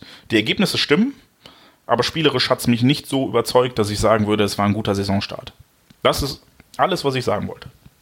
Ja, ich würde da auch eher um Geduld einfach mal Ja, ja, auf jeden Fall. bitten und, und das einfach ein bisschen, naja, äh, bisschen, bisschen ins Verhältnis setzen, wenn wir da mal in einem Monat drüber reden oder sowas. Und, und wie gesagt, ich finde, man darf auch gar nicht so sehr, also man darf es auch nicht komplett außer Acht lassen, was andere Mannschaften, also das hat mir dann geholfen. Ich habe mich am Freitagabend, glaube ich, auch noch mehr darüber geärgert, ähm, dass wir in Hannover nur 0-0 gespielt haben und habe mir dann den Rest der Bundesliga angeguckt und den Rest äh, der, der Mannschaften, die da durchaus Ambitionen haben. Und damit meine ich jetzt nicht mal nur die Blauen und das äh, Hehehe über die Blauen, weil die auch äh, jetzt nur mal mit null Punkten dastehen. Aber, ähm, sondern halt so generell. Da, da, da hat ein Leipzig hat bisher nicht überzeugt, ein Leverkusen bisher auch so gar nicht. Und Hoffenheim hat jetzt auch, ja gut, die haben jetzt ein Spiel gegen Freiburg gewonnen oder sowas. Ne? Und wenn man das dann alles so ein bisschen, also es ist noch keiner so überragend, dass, dass, dass man da jetzt sieht, dass andere einem davonrennen oder sowas. Und das, das hat mir dann noch geholfen, das so ein bisschen ins Verhältnis zu setzen und zu sagen, ja gut, schauen wir mal, wie es nachher Winterspielpause, äh, Länderspielpause aussieht. Und ähm, ja, da kommen ja jetzt auch ein paar Gegner, ähm, mit denen man das dann vielleicht ein bisschen besser da noch einschätzen kann. Ne? Wir spielen jetzt als nächstes gegen Frankfurt zu Hause. Ähm, die auch noch nicht, ja, die haben jetzt zwar äh, ja letzte, letztes Wochenende dann auch gewonnen, aber haben auch schon die erste Krise so gefühlt durchlaufen. Dann kommt Champions League, Hoffenheim. Ähm, dann wird es schon ein bisschen interessanter dann halt. Und ja, auch Ja, mit dem drei, Stürmer. Nächste drei Heimspiele gegen Frankfurt, Nürnberg und Augsburg. Genau, ja. Ähm, ja, und ich glaube auch, wenn da jetzt, also ich bin auch mal sehr gespannt darauf zu sehen, wie das dann aussieht, wenn da Paco vorne drin steht und, und was das dann so gibt und was das dann nochmal am Spielstil so ändert. Naja, sonst noch was zu den ersten drei Spielen, was euch aufgefallen ist, worüber ihr noch reden wolltet. Ja, also ich habe hier noch ähm, äh, Gewinner und Verlierer der ersten Saisoneindrücke in unserem Vorbereitungsdokument stehen. Ähm, und ich glaube, Boris sprach eben Witzel und Delaney in Kombination an. Wollte da drüber noch sprechen? Ja, also fand ich Jetzt ganz ist deine klar, Chance. fand ich ganz klar äh, positiv. Also ich weiß gar nicht, ob man da jetzt noch so viel drüber äh, kann oder sagen kann, aber ich glaube, über Witzel haben wir schon ähm, ziemlich viel ge gequatscht. Ja, einfach, einfach gut. Also muss man äh, vielleicht einfach mal ganz einfach mal so stehen lassen. Ähm, wir haben ja noch ähm, darüber diskutiert oder steht zumindest auch im Vorbereitungsdokument, äh, Hut vielleicht von den beiden profitiert oder auch nicht. Vielleicht könnten wir das nochmal sprechen oder anreißen, auch im Hinblick darauf, dass Favre selber nicht eine ganz Rolle spielt dabei, wie gut oder dass er sich wohler fühlt vielleicht als vorher. Ich weiß noch gar nicht so genau, wo das so herkommt, dass da, dass, dass da Hut äh, jetzt so positiv davon beeinflusst wurde, muss ich sagen, weil ich auch in, was war denn das fürchterliche Spiel von David in Fürth, fand ich den zum Ja, Beispiel echt ja. fürchterlich und, und da der immer, Defensiv auf jeden Fall, ja. Genau, und auch nach vorne hin, dann hat er mal eine gute Aktion gehabt. Da hatte der so ein bisschen das, das ähm, Emre Moore-Syndrom oder sowas.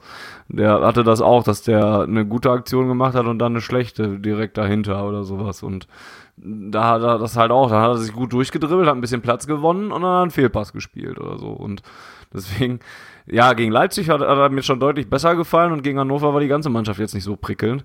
Ähm, deswegen weiß ich gar nicht, ob ich das so schon direkt sagen kann, dass der Hut jetzt so ein, direkt so ein Gewinner ist und wenn ja, ob das dann an Witzel und ähm, Delaney liegt, die dann neben ihm spielen oder so. Also, pff, da würde ich mal noch abwarten, ob das überhaupt bei Dahut so bleibt.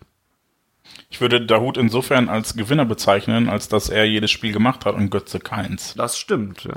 So, und ähm, was ich auch sagen möchte oder muss an der Stelle, auch wenn ich, wenn ich konform gehe mit eurer Kritik an Dahuts äh, Passfindung und Entscheidungsfindung häufig, ähm, war es dann oft so, auch gegen Hannover, wenn was offensiv ging, dann über ihn. Ähm, auch wenn ähm, mir dann irgendjemand bei Twitter schrieb, dass seine äh, Realposition sogar hinter der von Delaney war. Ähm, dahingehend, ja, ich bin bei Dahut immer so ein bisschen hin und her gerissen, weil ich halt Ansätze sehe und er sicherlich auch gefährliche Pässe spielt und es gab, glaube ich, letzte Saison irgendwann die Situation, dass er ähm, gefühlt nur noch auf der Bank saß, aber trotzdem seit Monaten der beste Vorbereiter war, wenn man sich die Zahlen anguckte, weil er halt irgendwie fünf Torvorlagen hatte, aber schon seit zwei Monaten dann nicht gespielt hat, gefühlt.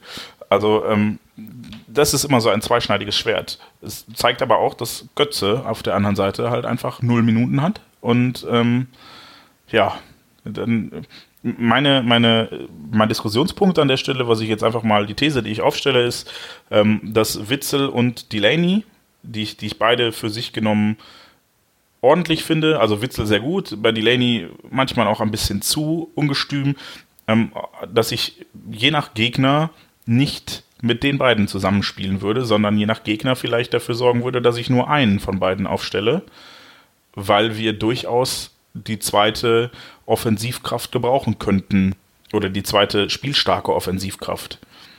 Und da ist dann der Punkt, also gegen Hannover zum Beispiel habe ich mir am Ende gedacht, hätten wir vielleicht Götze statt Delaney spielen lassen sollen. Nicht, weil ich Delaney so schlecht fand, sondern weil ich glaube, dass Götze dem Spiel gut getan hätte nach vorne. Und da bin ich halt, also äh, nochmal, Dahut äh, nein, Delaney ist, ist ein großartiger, ich, ich muss bei ihm immer an Mark van Bommel denken, im positiven Sinne. Einmal wegen der Frisur und dann halt auch, weil er als Spielertyp einfach äh, aggressiv drauf geht, äh, so ein bisschen Box-to-Box ist, also nicht, nicht klassischer Sechser, nicht so ordnend, sondern eher Money Bender, nur noch ein bisschen offensiver, ja, halt immer überall. Ähm, aber halt spielerisch dann nicht so gut, dass ich sagen würde, boah, der ist so ein Spielgestalter. Und ich finde, das hat gegen Hannover gefehlt. Einer, der Dahut unterstützt, der mit dem Dahut zusammen das Spiel gestalten kann. Weil er alleine dafür dann vielleicht tatsächlich noch nicht weit genug ist. Ich finde, bei Delaney merkt man einfach, also das waren zumindest so meine ersten Eindrücke, dass man sehr schnell gemerkt hat, dass das so der Typ ist, der, oder der, und Spielertyp hast du es ja auch gerade genannt, der dem BVB einfach abgegangen ist in der letzten Saison. Und das tut, glaube ich, der Mannschaft gut. Wie gesagt, dieses 2-1, äh, dieses Zusammenrufen nach dem 2-2-1 gegen Leipzig zum Beispiel und auch so von, von seiner Körpersprache, von seinem Verhalten, wie er in die Zweikämpfe geht und so. Es ist nicht immer so total geil und, und auch fußballerisch qualitätsmäßig jetzt nicht immer das, das Beste. Aber das zu Delaney wollte ich noch loswerden. Ansonsten, ja. Also meine Behauptung geht noch nicht dahin, dass ich sagen will, Delaney ist scheiße, der soll nicht spielen. Nein, nein, nein. Dahin, aber ich habe schon verstanden. Zwei ähnliche Spielertypen auf dem Platz brauchen. Ja, weil ja, ich Witze ich ähnlich finde. Ja, mit ein bisschen mehr spielerischer Qualität noch, würde ich sagen. Und nicht so viel Aggressivität, ja. Ja. Ähm, ja, ich habe das schon verstanden, wie du das meintest. Ähm, ich glaube, oder ich könnte mir vorstellen, dass das so eine Frage der Priorisierung noch äh, zu diesem Zeitpunkt ist, ähm, weil Delaney vielleicht dann noch die absicherndere Variante ist. Und, und Götze, wie du ja selber sagst, dann vielleicht die offensivere und, und Favre vielleicht erstmal noch auf Nummer sicher geht, bevor er dann nochmal äh, die offensivere da rein nimmt. Also gerade bei Hannover fand ich es dann vor allen Dingen auch sehr interessant, dass man zweimal ähm, nur gewechselt hat und Götze gar nicht mehr reingekommen ist, obwohl man noch diese dritte Wechseloption gehabt hätte und, und das Götze auch gar keine Minute gemacht hat nach dem, äh, also in der Bundesliga, hat mich, hat mich dann auch ähm, nachdenklich gemacht zumindest. Jetzt gibt's wieder sofort viele Berichte davon und und, und ja, es ist ja auch logisch und, und ein bisschen Fabo versucht, es zu moderieren und zu sagen, wir werden noch viel rotieren, er wird auch noch seine Spielzeit kriegen oder sowas. Ich sehe es auch schon ein bisschen besorgt, dass, dass der jetzt irgendwie so gar nicht groß eine Rolle spielt. Aber andererseits kann ich das auch jetzt wieder über Jaden Sancho fast genauso sagen, der auch sehr wenig gespielt hat und, und auch nur eingewechselt wurde und nicht viel Spielzeit gekriegt hat. Das waren dann zwar so die Spielzeit, wo ich dann ja auch im Vorhinein äh, vor der Saison gesagt hatte, das wird geil, wenn du den einwechseln kannst gegen einen müden Gegner. Das war dann auch schon mal durchaus so in mancher Aktion. Aber ja, da macht sich ja auch nicht jeder sofort verrückt und sagt, warum wird der jetzt hier seltener eingewechselt oder warum spricht Weil der weniger Spiel? Jaden Sancho 19 ist, keine x Millionen hier verdient und nicht Weltmeister geworden ist. Ja, und ich glaube, der letzte Punkt von dem ist es vor allen Dingen, dass da. Ja, weiß ich, ach, weiß ich gar nicht. Ich glaube, ich glaube, bei Götze ist ja natürlich äh, seine, seine sportlichen Errungenschaften der Vergangenheit spielen eine Rolle, aber ähm, für mich persönlich, also äh, die gesamte Personalie ist halt einfach eine, die, die das, ja. hochgradig vorbelastet ist hier mhm. einfach. Mhm. Und ähm, ich weiß gar nicht, ob sein Weltmeistertitel da die größte Rolle spielt oder ob die Leute halt ich nicht einfach. Ja, ich meinte auch mehr so die, also in dem spiegelt sich so die Person ja wieder, in diesem Erfolg, diese Weltmeisterschaft, also das ist so das symbolische, wo die ganze Person drin steckt und all das, was da mit reinspielt in diese Personalie, finde ich. Und naja. Erwartungshaltung, glaube ich, einfach. Also jetzt gerade bei Götze, glaube ich, ist Erwartungshaltung das größte Problem. Also ja, man, ich finde auch, man kann das leider alles auf den Weltmeistertitel zurückführen, zumindest ähm, ja, ich, als, als Quelle des Übels würde ich es mal so ganz äh, schlimm ausdrücken. Ja, aber im Endeffekt ist es ja so. Also alles, was er jetzt in letzter Zeit äh, gemacht hat oder nicht geleistet hat und das in Zukunft machen wird, wird alles an dem gemessen, was früher war. Wie er mit 18, 19, 20 äh, wir durch ihn komplett unberechenbar waren. Und ich glaube, man muss langsam einfach wirklich mal verstehen, dass das nie mehr so sein wird. Und ja, so traurig das ist und so bitter das klingt, und ich bin auch äh, immer noch der festen Überzeugung, dass er ein unfassbar begnadeter Fußballer ist und immer noch einer der besten, den wir auch in Deutschland haben. Aber ähm, das wird nie wieder so sein wie früher. Und ähm, einfach diese Erwartungshaltung, dass er immer spielen muss und wenn er nicht spielt, dann ist es direkt Thema Nummer eins. Soll man, was soll man als Trainer sagen? Ja, warum hat er nicht gespielt? Ja, komm, komm zum Training, guckst dir an, wenn es geht, wenn nicht, dann äh, musst du halt einfach dem Trainer vertrauen, der äh, die Spieler jeden Tag im Training sieht und tagtäglich weiß und einzuschätzen weiß, was derjenige leistet und was er nicht leistet. Und wenn andere in, in besserer Verfassung sind oder auf den äh, jeweiligen Gegner, der bevorsteht, besser passen, dann ist das einfach so. Und ich weiß nicht, was man da danach im Nachhinein noch groß äh, diskutieren muss. Ich meine, heute gab es zwar einen riesigen Artikel bei Spox ähm, über Shinji Kagawa, aber über den diskutiert ja so gefühlt niemand. So, warum, spiel, warum spielt der nicht? Das ist dieselbe Position im Grunde, die äh, Götze spielen könnte. Und ich glaube, der war, war der im Kader? Der war nicht mehr im Kader, oder? Mhm. So. Und äh, da, da kräht kein Haar nach, so, um das mal so auszudrücken. Und deshalb finde ich das immer ja auch einfach ein bisschen leidig, diese ganzen Diskussionen um ihn und auch vor allem schade für ihn, weil er kann sich nur anbieten durch Leistung und wenn es reicht, dann reicht's und wenn es nicht reicht, dann äh, reicht's halt einfach nicht. Punkt. Also ich weiß nicht, was man zu Götze jetzt noch sagen sollte. Da finde ich, äh, ja, gibt's mehrere Beispiele bei uns, auch bedingt durch den immer noch riesigen Kader. Was ist mit Julian Weigel? Wie passt der überhaupt ins große Ganze noch rein?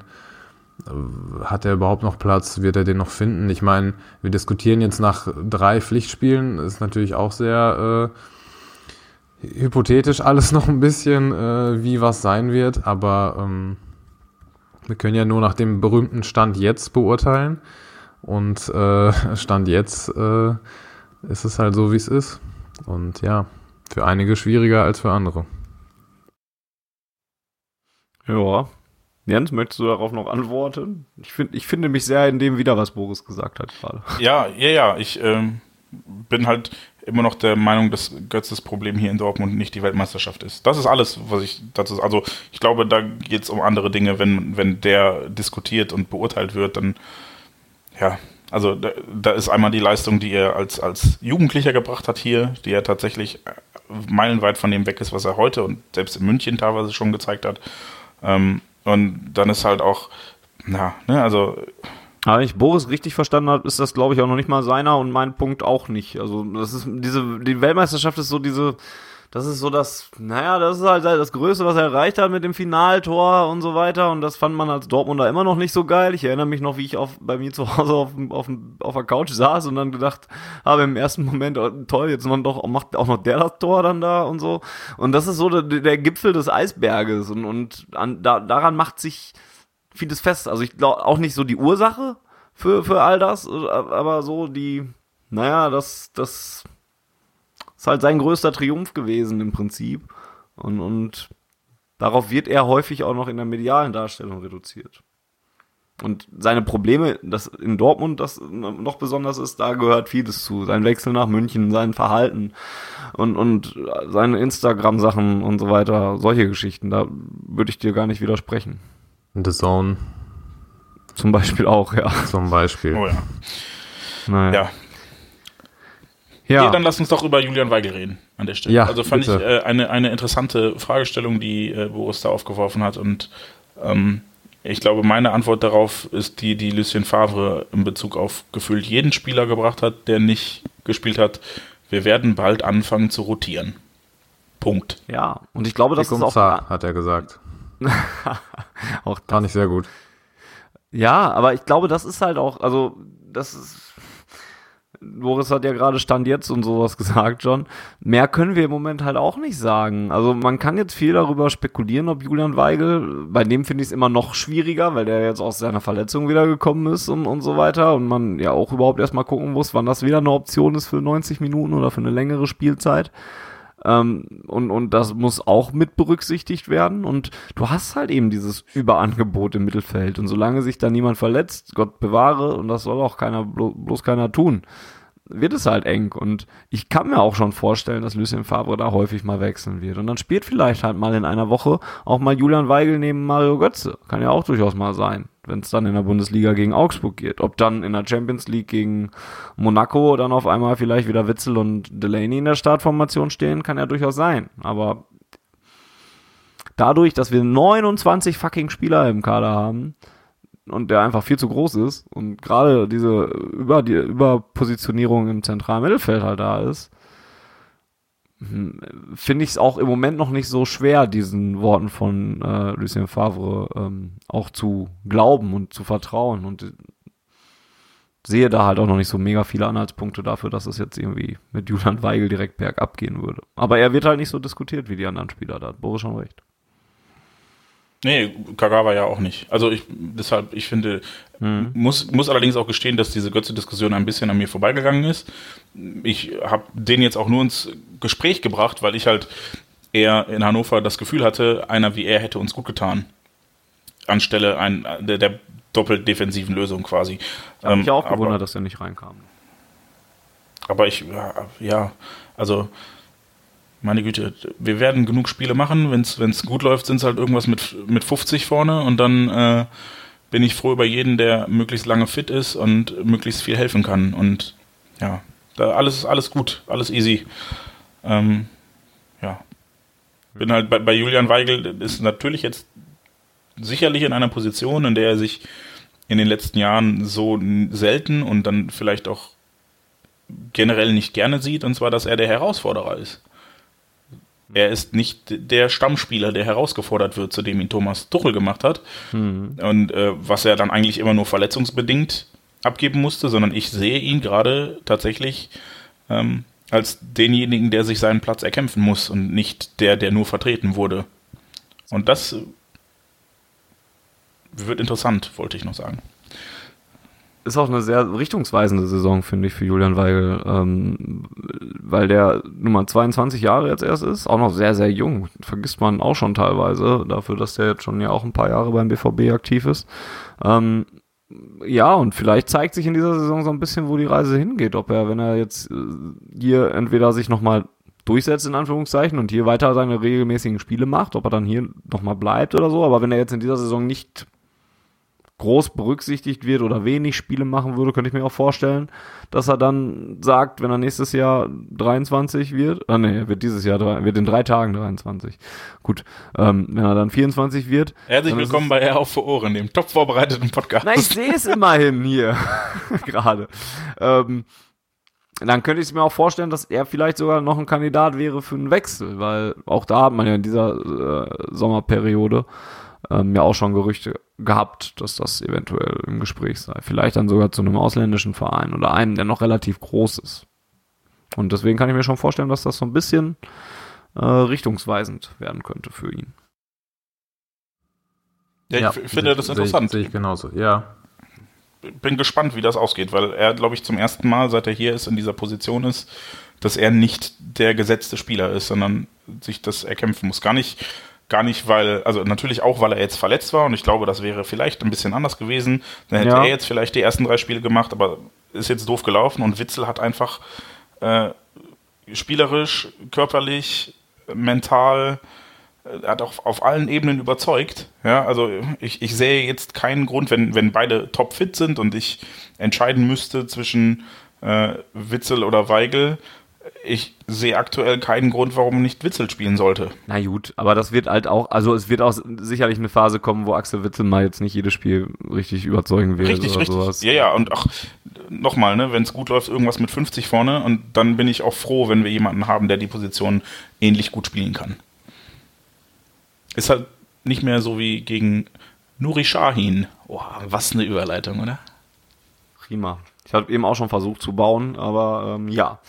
Das ist einer. Ähm, Sei denn, Boris, Entschuldigung, ich wollte, Boris, möchtest du noch was zu Julian Weigel sagen? Ich nee, nee, du hast mir tatsächlich äh, zur Hälfte zumindest die Worte aus dem Mund genommen. Also vielleicht ist das ja sogar äh, mehr oder weniger Weigels natürliche, äh, ja, nicht natürliche Rolle, aber ich glaube, seit der, seit dem Beginn seiner Karriere war er eigentlich nie so richtig in eine Herausfordererposition. Also ich kann das jetzt nicht ganz genau bewerten, aber ich meine, wenn man mit 18 äh, bei 60 München, glaube ich, der jüngste Kapitän wird und dann schon eine tragende Rolle spielt und dann zu Dortmund kommt, irgendwie mit der äh, ursprünglichen Aussicht, irgendwie erstmal in der zweiten Mannschaft vornehmlich zu spielen und dann auf einmal Stammspieler wird bei Tuchel, dann ähm, ja, wird es sehr, sehr spannend zu sehen sein, wie er sich jetzt mit der neuen Rolle abfindet. Aber aber vielleicht war er ja dann gerade zu, zu, zur Anfangszeit in Dortmund sowas. Also klar, er war ja sofort irgendwie dann oder relativ schnell ja dann doch gesetzt unter Tuchel und hat sehr viel Vertrauen gekriegt und das dann ja auch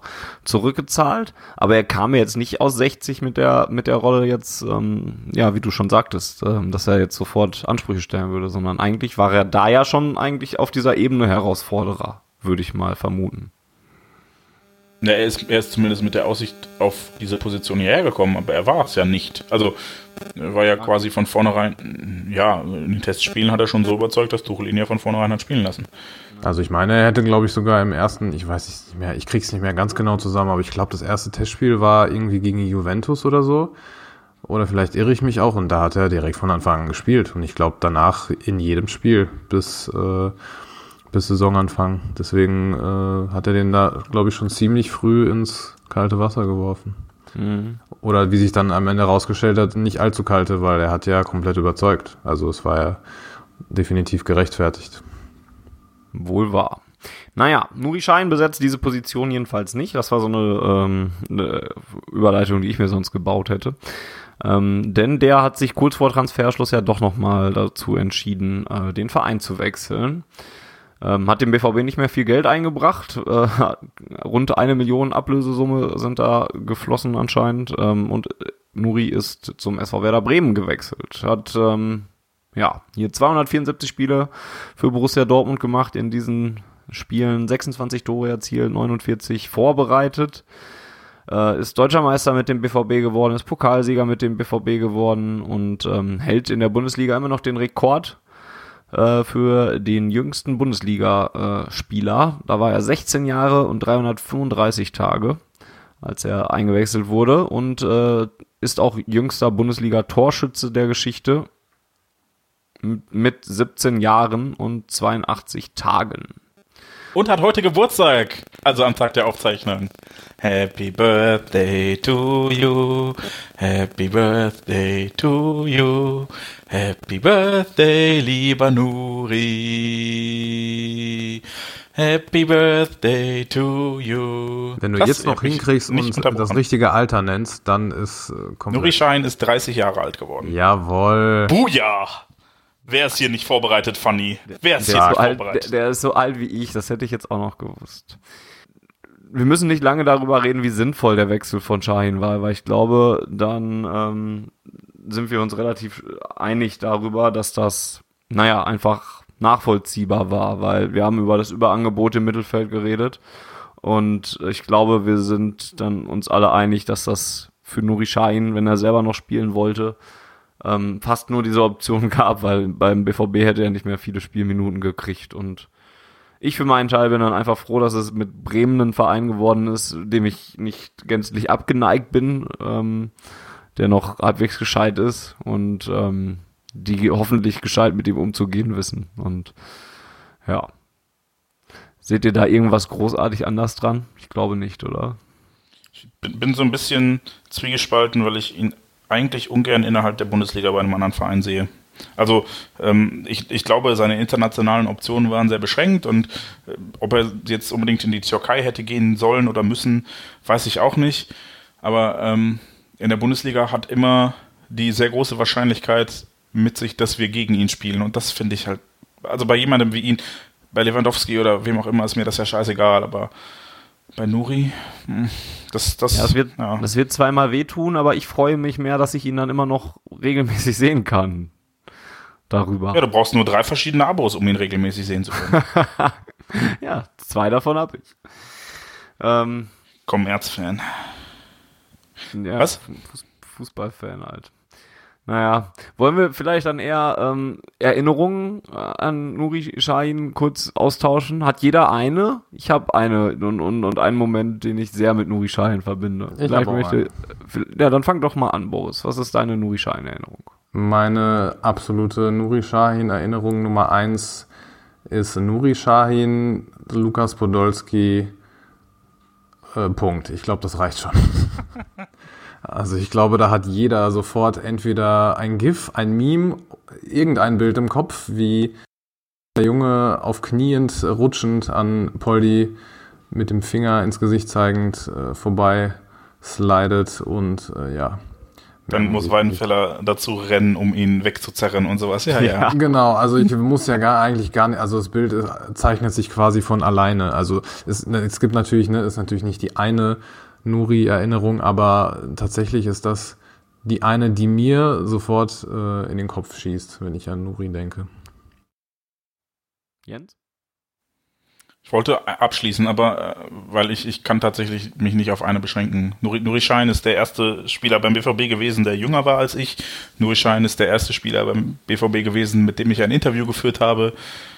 Äh, Ja, also es gibt nicht diese eine Erinnerung. Ja, du musst dich jetzt entscheiden. In der Zwischenzeit erzähle ich dir meine nämlich. Okay. Ähm, und dann suchst du dir eine aus, von der du gleich Okay. redest. Meine hat gar nicht, also meine äh, hat nicht mit auf dem Platz zu tun tatsächlich. Ich erinnere mich an einen todtraurigen Fanny, der, als er zu Real Madrid gewechselt ist, äh, auf der Wer, Fanny oder Nuri? Nuri ist zum, zu Real Madrid gewechselt. Für Ach so, Fanny okay. gab es diese Option leider sehr selten und ähm, hat sich nicht Leider Verräter. Die Fans Ähm. wissen, wie ich mich entscheide. ja.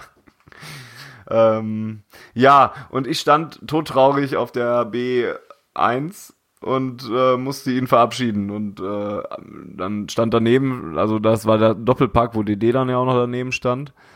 Und eigentlich war man ja so in Feierstimmung auf der B1, weil man ja die Meisterschaft gefeiert hat da.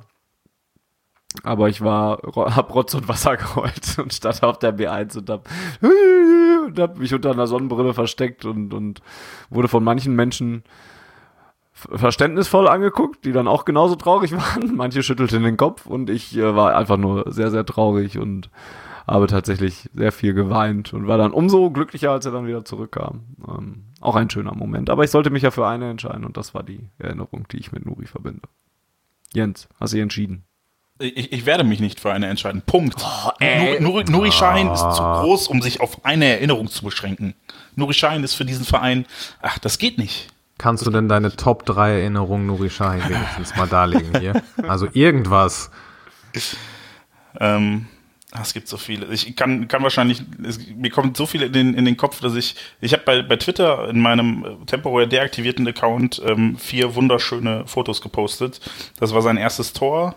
Ähm, das war, ich weiß nicht in welcher Saison, nein, ich weiß nicht bei welchem Tor, äh, da hat er diesen, diesen Herzjubel gemacht und er galt natürlich seiner Frau, aber ähm, das war damals dieses Gefühl, was Shahin ausgedrückt hat, das Gefühl, was wir alle für diesen Verein empfunden haben. In dem Moment war dieses Herz und Nuri Shahin und das war halt, nachdem er aus Rotterdam zurückgekommen ist und sich wieder erwartend bei Klopp durchgesetzt hat, nachdem Klopp ihm ja schon gesagt hat, ja du, wenn du Bock hast zu gehen, dann geh, ist okay. Ne, ich leg dir keine Steine in den Weg und Nuri hat sich durchgebissen und wurde dann halt zum Kopf dieser großartigen 2011er Mannschaft, hat dieses Tor in Köln gemacht.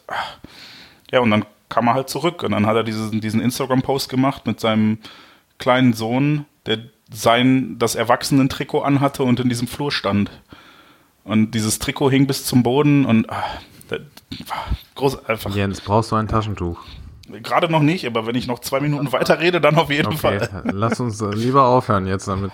Bin ich nicht mehr derjenige, der Rotz und Wasser geheult hat. Das ist auch schon. Nein, also ich, Nuri Schein ist ja sicherlich sportlich, das haben wir in den letzten Jahren häufig genug getan, ähm, nicht mehr erste Wahl gewesen beim BVB und da, das war durchaus diskutabel, ähm, aber ich glaube, Nuri Schein ist einer von ganz wenigen Spielern, die diesen Verein äh, wirklich im Herzen tragen. Wirklich, wirklich, wirklich. Und äh, ich finde, man hat das vielleicht ein Stück weit gemerkt, als er dann in Madrid und in Liverpool war, dass er ein bisschen Heimweh hatte und einfach nicht funktioniert hat, weil er weg war von seinem Verein.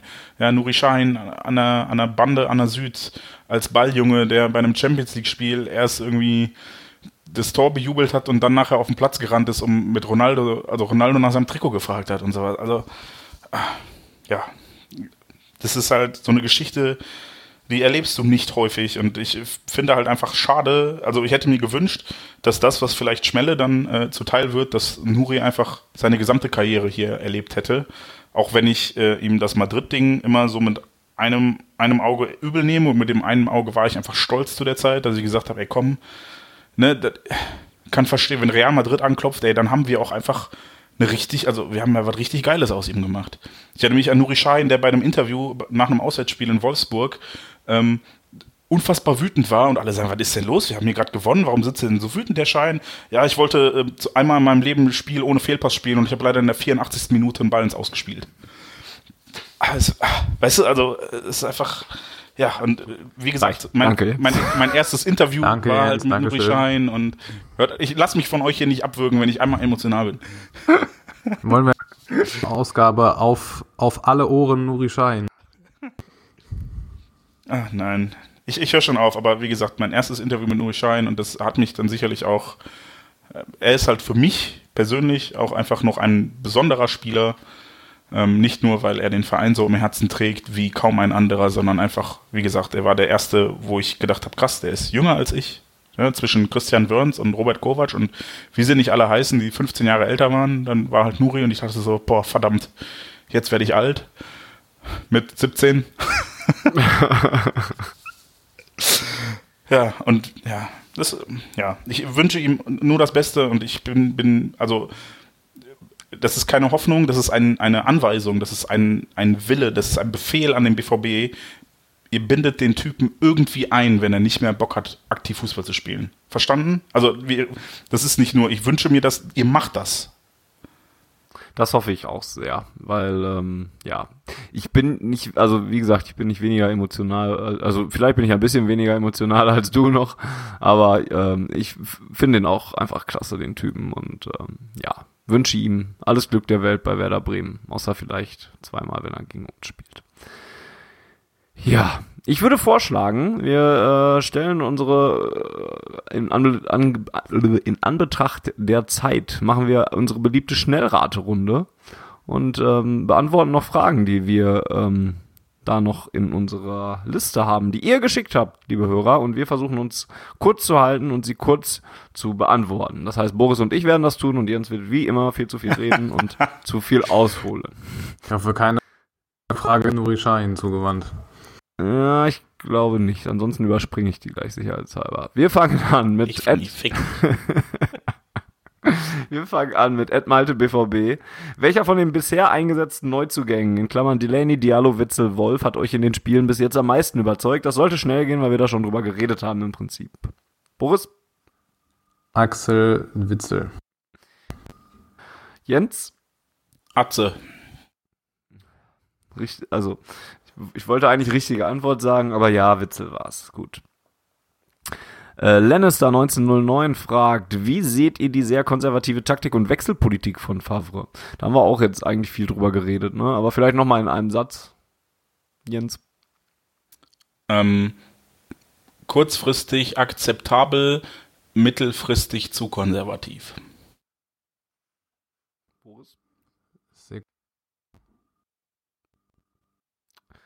Der hält sich richtig kurz, das stimmt. Ja, dann ich, dann schließe ich mich auch an. Ed Superbad 1980 BVB. Ich hatte damit gerechnet, dass Kagawa in Klammern leider noch geht. Jetzt, da er noch da ist, hätte ich gerne eine Einschätzung von euch, wie ihr seine Einsatzchancen seht. Momentan steht Götze vor ihm und vor Götze steht wiederum Dahut bzw. Delaney. Ich hoffe, er bekommt seine Chance. Fange ich mal an ich finde es eigentlich auch schade, weil ich Kagawa immer noch cool finde eigentlich und ich auch immer noch glaube, dass der ja für manche Mannschaften, für manche Spiele ganz gut geeignet ist, weil er sich gut durchdribbeln kann. Aber ja, ist schwer für ihn im Moment und ähm, ansonsten verweise ich auf diese zentrale Mittelfeldspielerdebatte, die wir noch, äh, die wir eben geführt haben und darauf, dass er hoffentlich auch noch mal ein paar Einsätze kriegt. Bo? Ja, Sehe ich genauso eigentlich. Also sportlich noch überzeugt, dass der auf jeden kann. Und ähm, habe die Hoffnung, aufgrund der Vielzahl an Spielen, die wir sicherlich noch haben werden, hoffentlich äh, ja, mal am Start ist. Jens? Ich finde, Shinji hat äh, Eigenschaften, die einzigartig sind in unserem Kader. Und bin deshalb und aus emotionalen Gründen relativ froh, dass er dann doch nicht gegangen ist. Ähm, ich habe allerdings die Befürchtung, die, ich weiß gar nicht, wer ihn geschrieben hat, bei Spox.com heute ein bisschen ähm, geäußert Von wurde. Tittmar. Ja, dann in diesem hervorragenden Artikel, nein, Tittmar macht wirklich äh, gute Artikel, ähm, aber allerdings die Befürchtung, dass ähm, er damit leider nicht ganz in das passt, was Lucien Favre vorschwebt und äh, ja, deshalb bin ich da ein bisschen zwiegespalten, ob, ob er wirklich noch so große Einsatzchancen hat, denn er scheint ja fit zu sein ähm, und dass er dann nicht so gar nicht im Kader steht, nicht mal als Option, ja, ich bin da leider also um es umgekehrt zu formulieren, wäre er gegangen, wäre ich zwar traurig, traurig gewesen, aber es wäre wie bei Nuri gewesen, dass ich gedacht hätte, yo, ich kann es sportlich verstehen, weil die Perspektiven hier einfach echt nicht gut sind. Gut. Ed Timos Blickfang, finde ich auch interessant, die Frage. Wie habt ihr die Stimmung in den Stadien wahrgenommen? Was fehlt, um wieder mehr eine Einheit zu werden? Jens.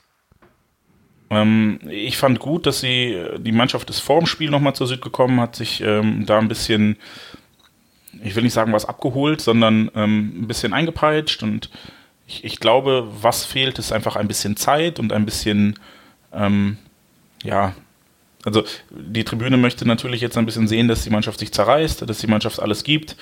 Ähm, und die Tribüne hat unter diesen turbulenten letzten Jahren halt auch gelitten mir persönlich fehlt, glaube ich, auch ein bisschen, auf, was die Tribüne betrifft, ähm, Fokus aufs Spiel, weil ich äh, leider immer noch zu häufig das Gefühl habe, es geht darum, ähm, so eine Show abzuziehen, die losgelöst vom Spiel ist, ja, mit und das ist so ein bisschen der Widerspruch in, in Ultra und Support, den es gibt, ist halt, wir unterstützen immer gleich gegen ja, wir, wir nehmen Bezug aufs Spiel und haben echte Emotionen drin. Weil die Gefahr ist, wenn du sagst, wir unterstützen euch, egal was passiert, ähm, ist halt, dass es nicht mehr als Unterstützung wahrgenommen wird, sondern als Klangteppich, der drunter liegt, weil es ist ja eh immer gleich. Und ich bin daher, ja, die Mannschaft sollte während der 90 Minuten immer unterstützt werden, aber ich bin auch ein großer Freund davon, wenn das mit Bezug zum Spiel und mit echten Emotionen passiert und nicht, weil man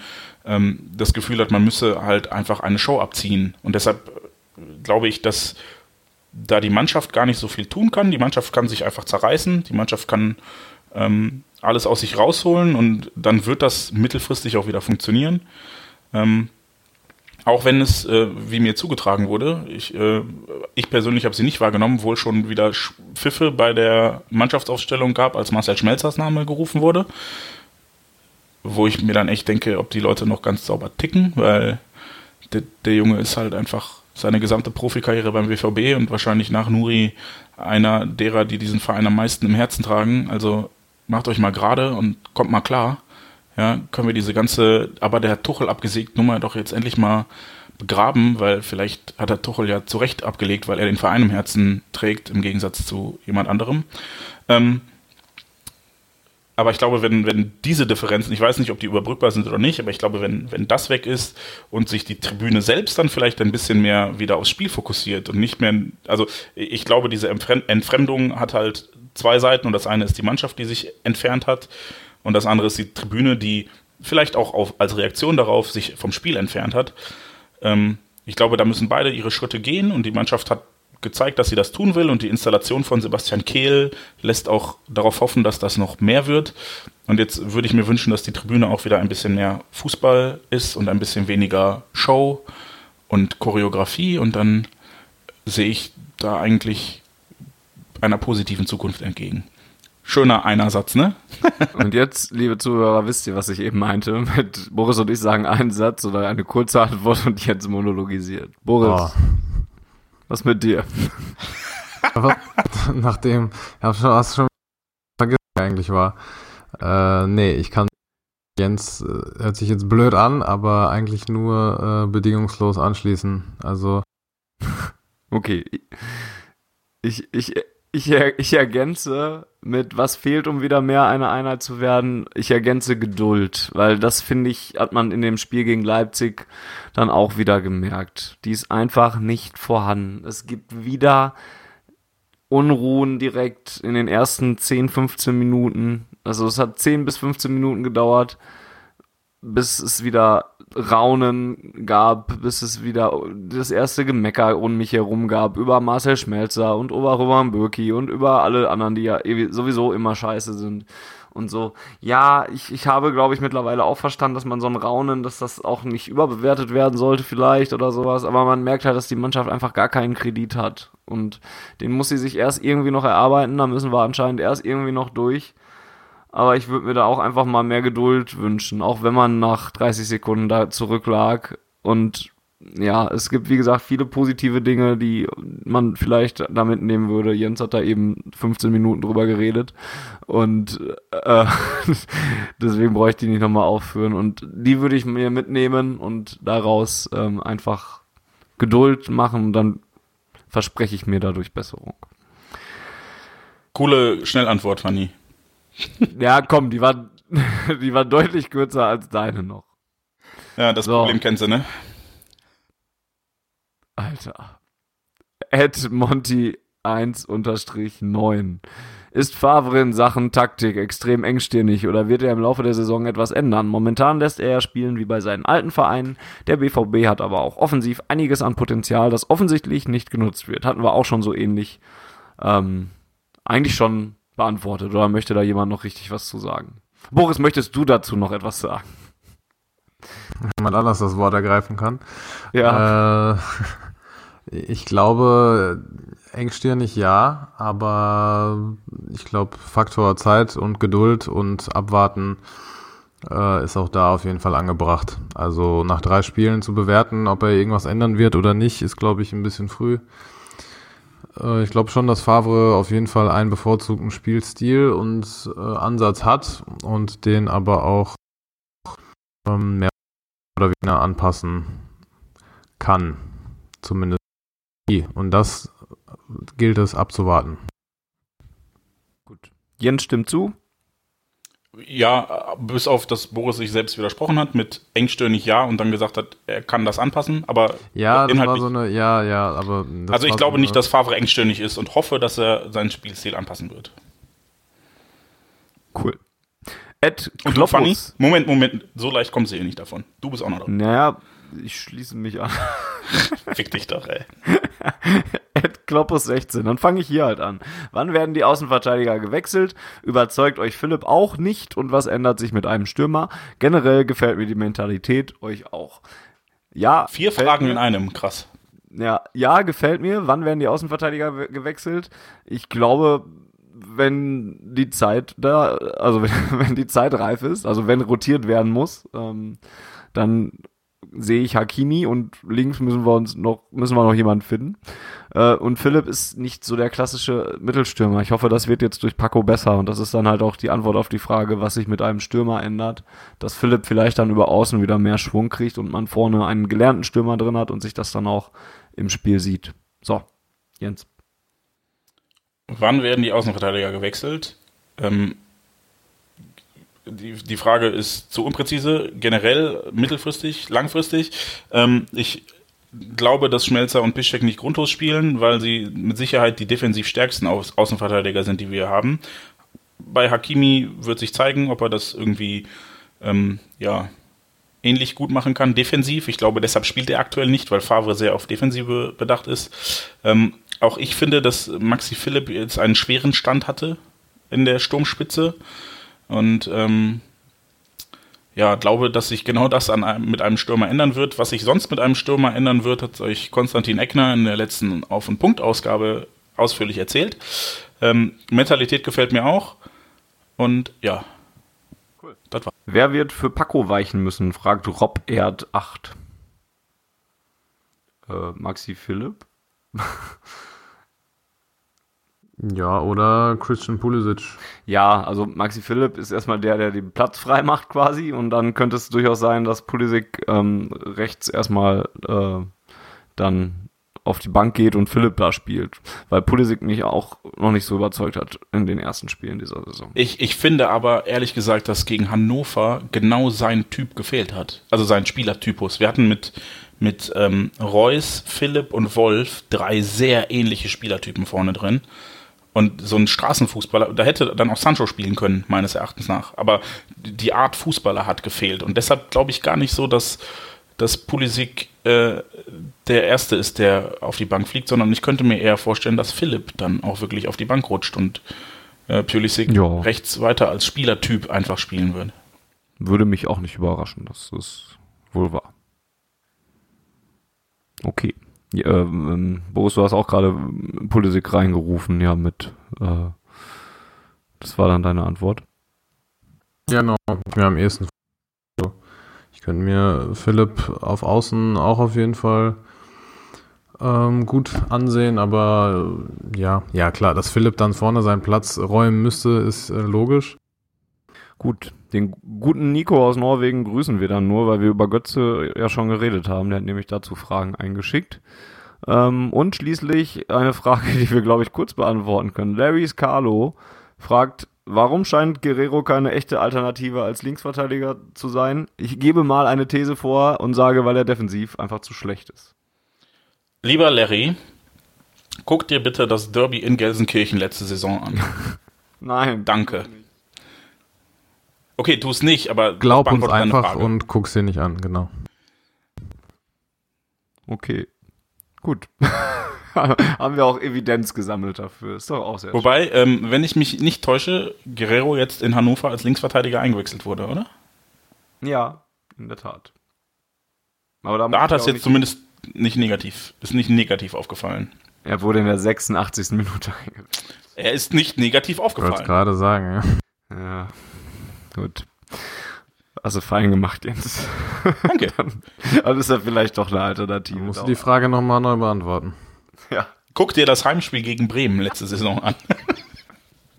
Hast du jetzt, jetzt was ausgedacht oder war das jetzt? Nein, das, das, war, das war das Spiel, was nachher zur Demission von äh, Dingens geführt Ach ja, hat. stimmt. Bremen schmeißt Das- ja immer unsere Trainer raus. Ja, da war es richtig schlecht.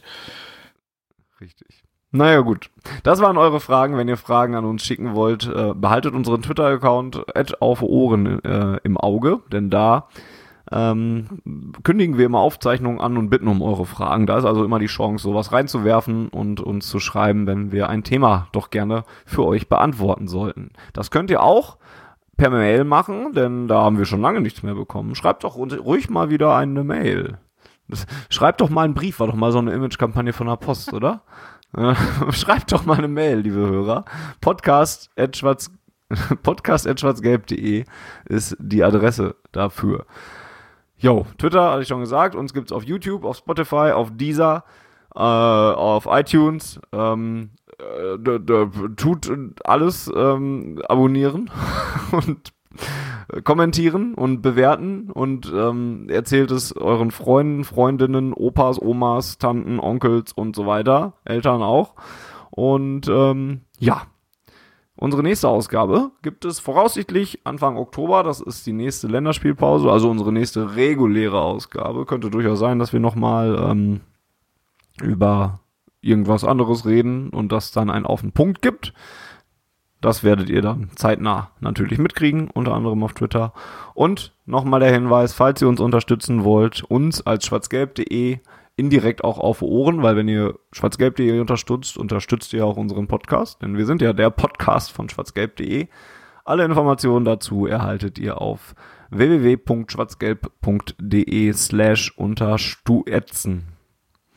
Wo wir gerade bei schwarzgelb.de sind, ähm, was wir lange nicht getan haben und häufiger tun sollten, ist so ein bisschen darauf hinweisen, dass da außer uns noch echt gute Sachen passieren.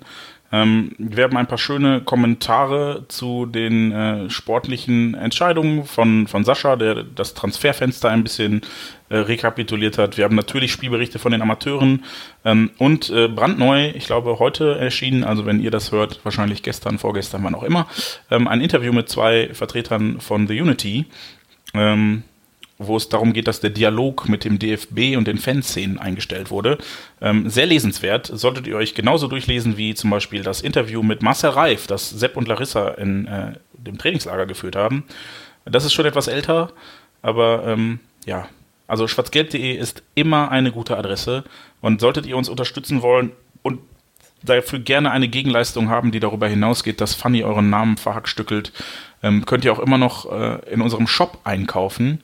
Wir haben zwei neue Motive herausgebracht. Ein wunderschönes, kreisrundes Vintage-Motiv. Ähm, ja, und äh, den Borsigplatz mal so ein bisschen in die Reihe gesetzt, die ihm gebührt. Und zwar mit den Hauptstädten der Welt. Auch das findet ihr auch unter schwarzgelb.de slash unterstützen. Das war die 48. Ausgabe von Auf Ohren. Sie heißt Unknown Identity und äh, trifft äh, damit den Punkt, unseren inhaltlichen Punkt hoffentlich wie immer adäquat. Vielen Dank fürs Zuhören und ähm, ich, wir hoffen, wir konnten euch wie immer unterhalten und informieren. Und ähm, ja, genießt die Länderspielpause, bald geht's wieder los, dann äh, kommt auch Borussia wieder und dann geht's auch so langsam in die englischen Wochen, dann wird es ernst. Äh, checkt schon mal, ob ihr The Zone habt, denn da werden auch manche Spiele laufen vom BVB. Sky ist immer noch doof, aber zeigt halt auch die anderen Spiele. Werden wir eigentlich schon gesponsert von The Zone? Nee, ne? Nee. Ah, okay, gut. Hallo, The Zone. Hallo, The Zone. ah, wie geht's? Geht auf schwarzgelb.de slash unterstützen. genau. Laber euch. Ich habe gehört, ihr macht jetzt auch Konferenzen. Braucht ihr noch Kommentatoren für BVB Champions League Spiele? Oh, Oh, ja, braucht ihr, geil. braucht ihr, braucht ihr Leute, Oh, die lange Monologe führen, dann Boah, ey, wenn ich 90 Minuten am Stück alleine reden könnte. boah. Wie geil. Wenn ihr das wollt da draußen, schreibt doch einfach mal The Zone auf Twitter an. Die machen das bestimmt. Sa geht Wenn- denen mal mega auf die Nerven, sagt, ihr wollt mal auf Ohren ein Spiel kommentieren hören. Dann Wenn laden ihr die wollt, bestimmt dass, nach. äh, genau. Wenn ihr wollt, dass Jens ab jetzt nur noch Spiele von Werder Bremen mit Nuri Sahin kommentiert, Nein, äh, bitte, bitte, also ich mag Nuri Schein sehr, aber ich mag den BVB auch sehr. Ich möchte lieber BVB-Spiele kommentieren. Außerdem hatte Zone gar keine Werder Bremen-Spiele. ja, ja, aber ist ja Kannst ne, die Highlights nächstes. Jahr Europa League, wer weiß. Ja, bis dahin, also ne, The Zone, falls ihr zuhört, ich bin euer Mann für die Champions League-Übertragung. Scheiß auf Ralle Gunisch. Hallo Ralf, ist nicht böse gemeint, aber ich mach das. Aber ohne Marco Twitter geht da nix, Jens, ne? Das weißt du. Was? Ohne Twitter geht da nix. Ja, hab ich ja. Ist halt nur gerade Pause. Apropos Twitter-Accounts, wenn ihr uns folgen wollt. Jens könnt da nicht folgen, der hat Pause. Boris erreicht Habt ihr. Pech gehabt? Haben wir auch noch nicht gesagt. Schenkt ihm mal ein paar Follower, der hat erst 72. Äh, Ed Davidowski unterstrich B. Da findet ihr Boris und mich findet ihr unter Ed Really Funny. V-A-N-N-I, nicht äh, wie die Chips oder das lustig sein. Weil das bin ich- 50.000. Das bin ich nun mal nicht. Was? 50.000? Die Werbung mit Podolski und Schweinsteiger. Achso, verstehe ich Achso, ich dachte Follower. Verstehe ich aber auch. Nee, bin ich auch weit von Kennt, kennt entfernt. ihr die Werbung nicht? Nee, ist auch egal. Nee. Schönen Abend, Tag, Nacht oder Morgen oder wann auch immer ihr das hört. Und bis zum nächsten Mal. Tschüss zusammen. Ähm, bevor ich zum obligatorischen Her BVB komme, wir sind mehr. Her BVB.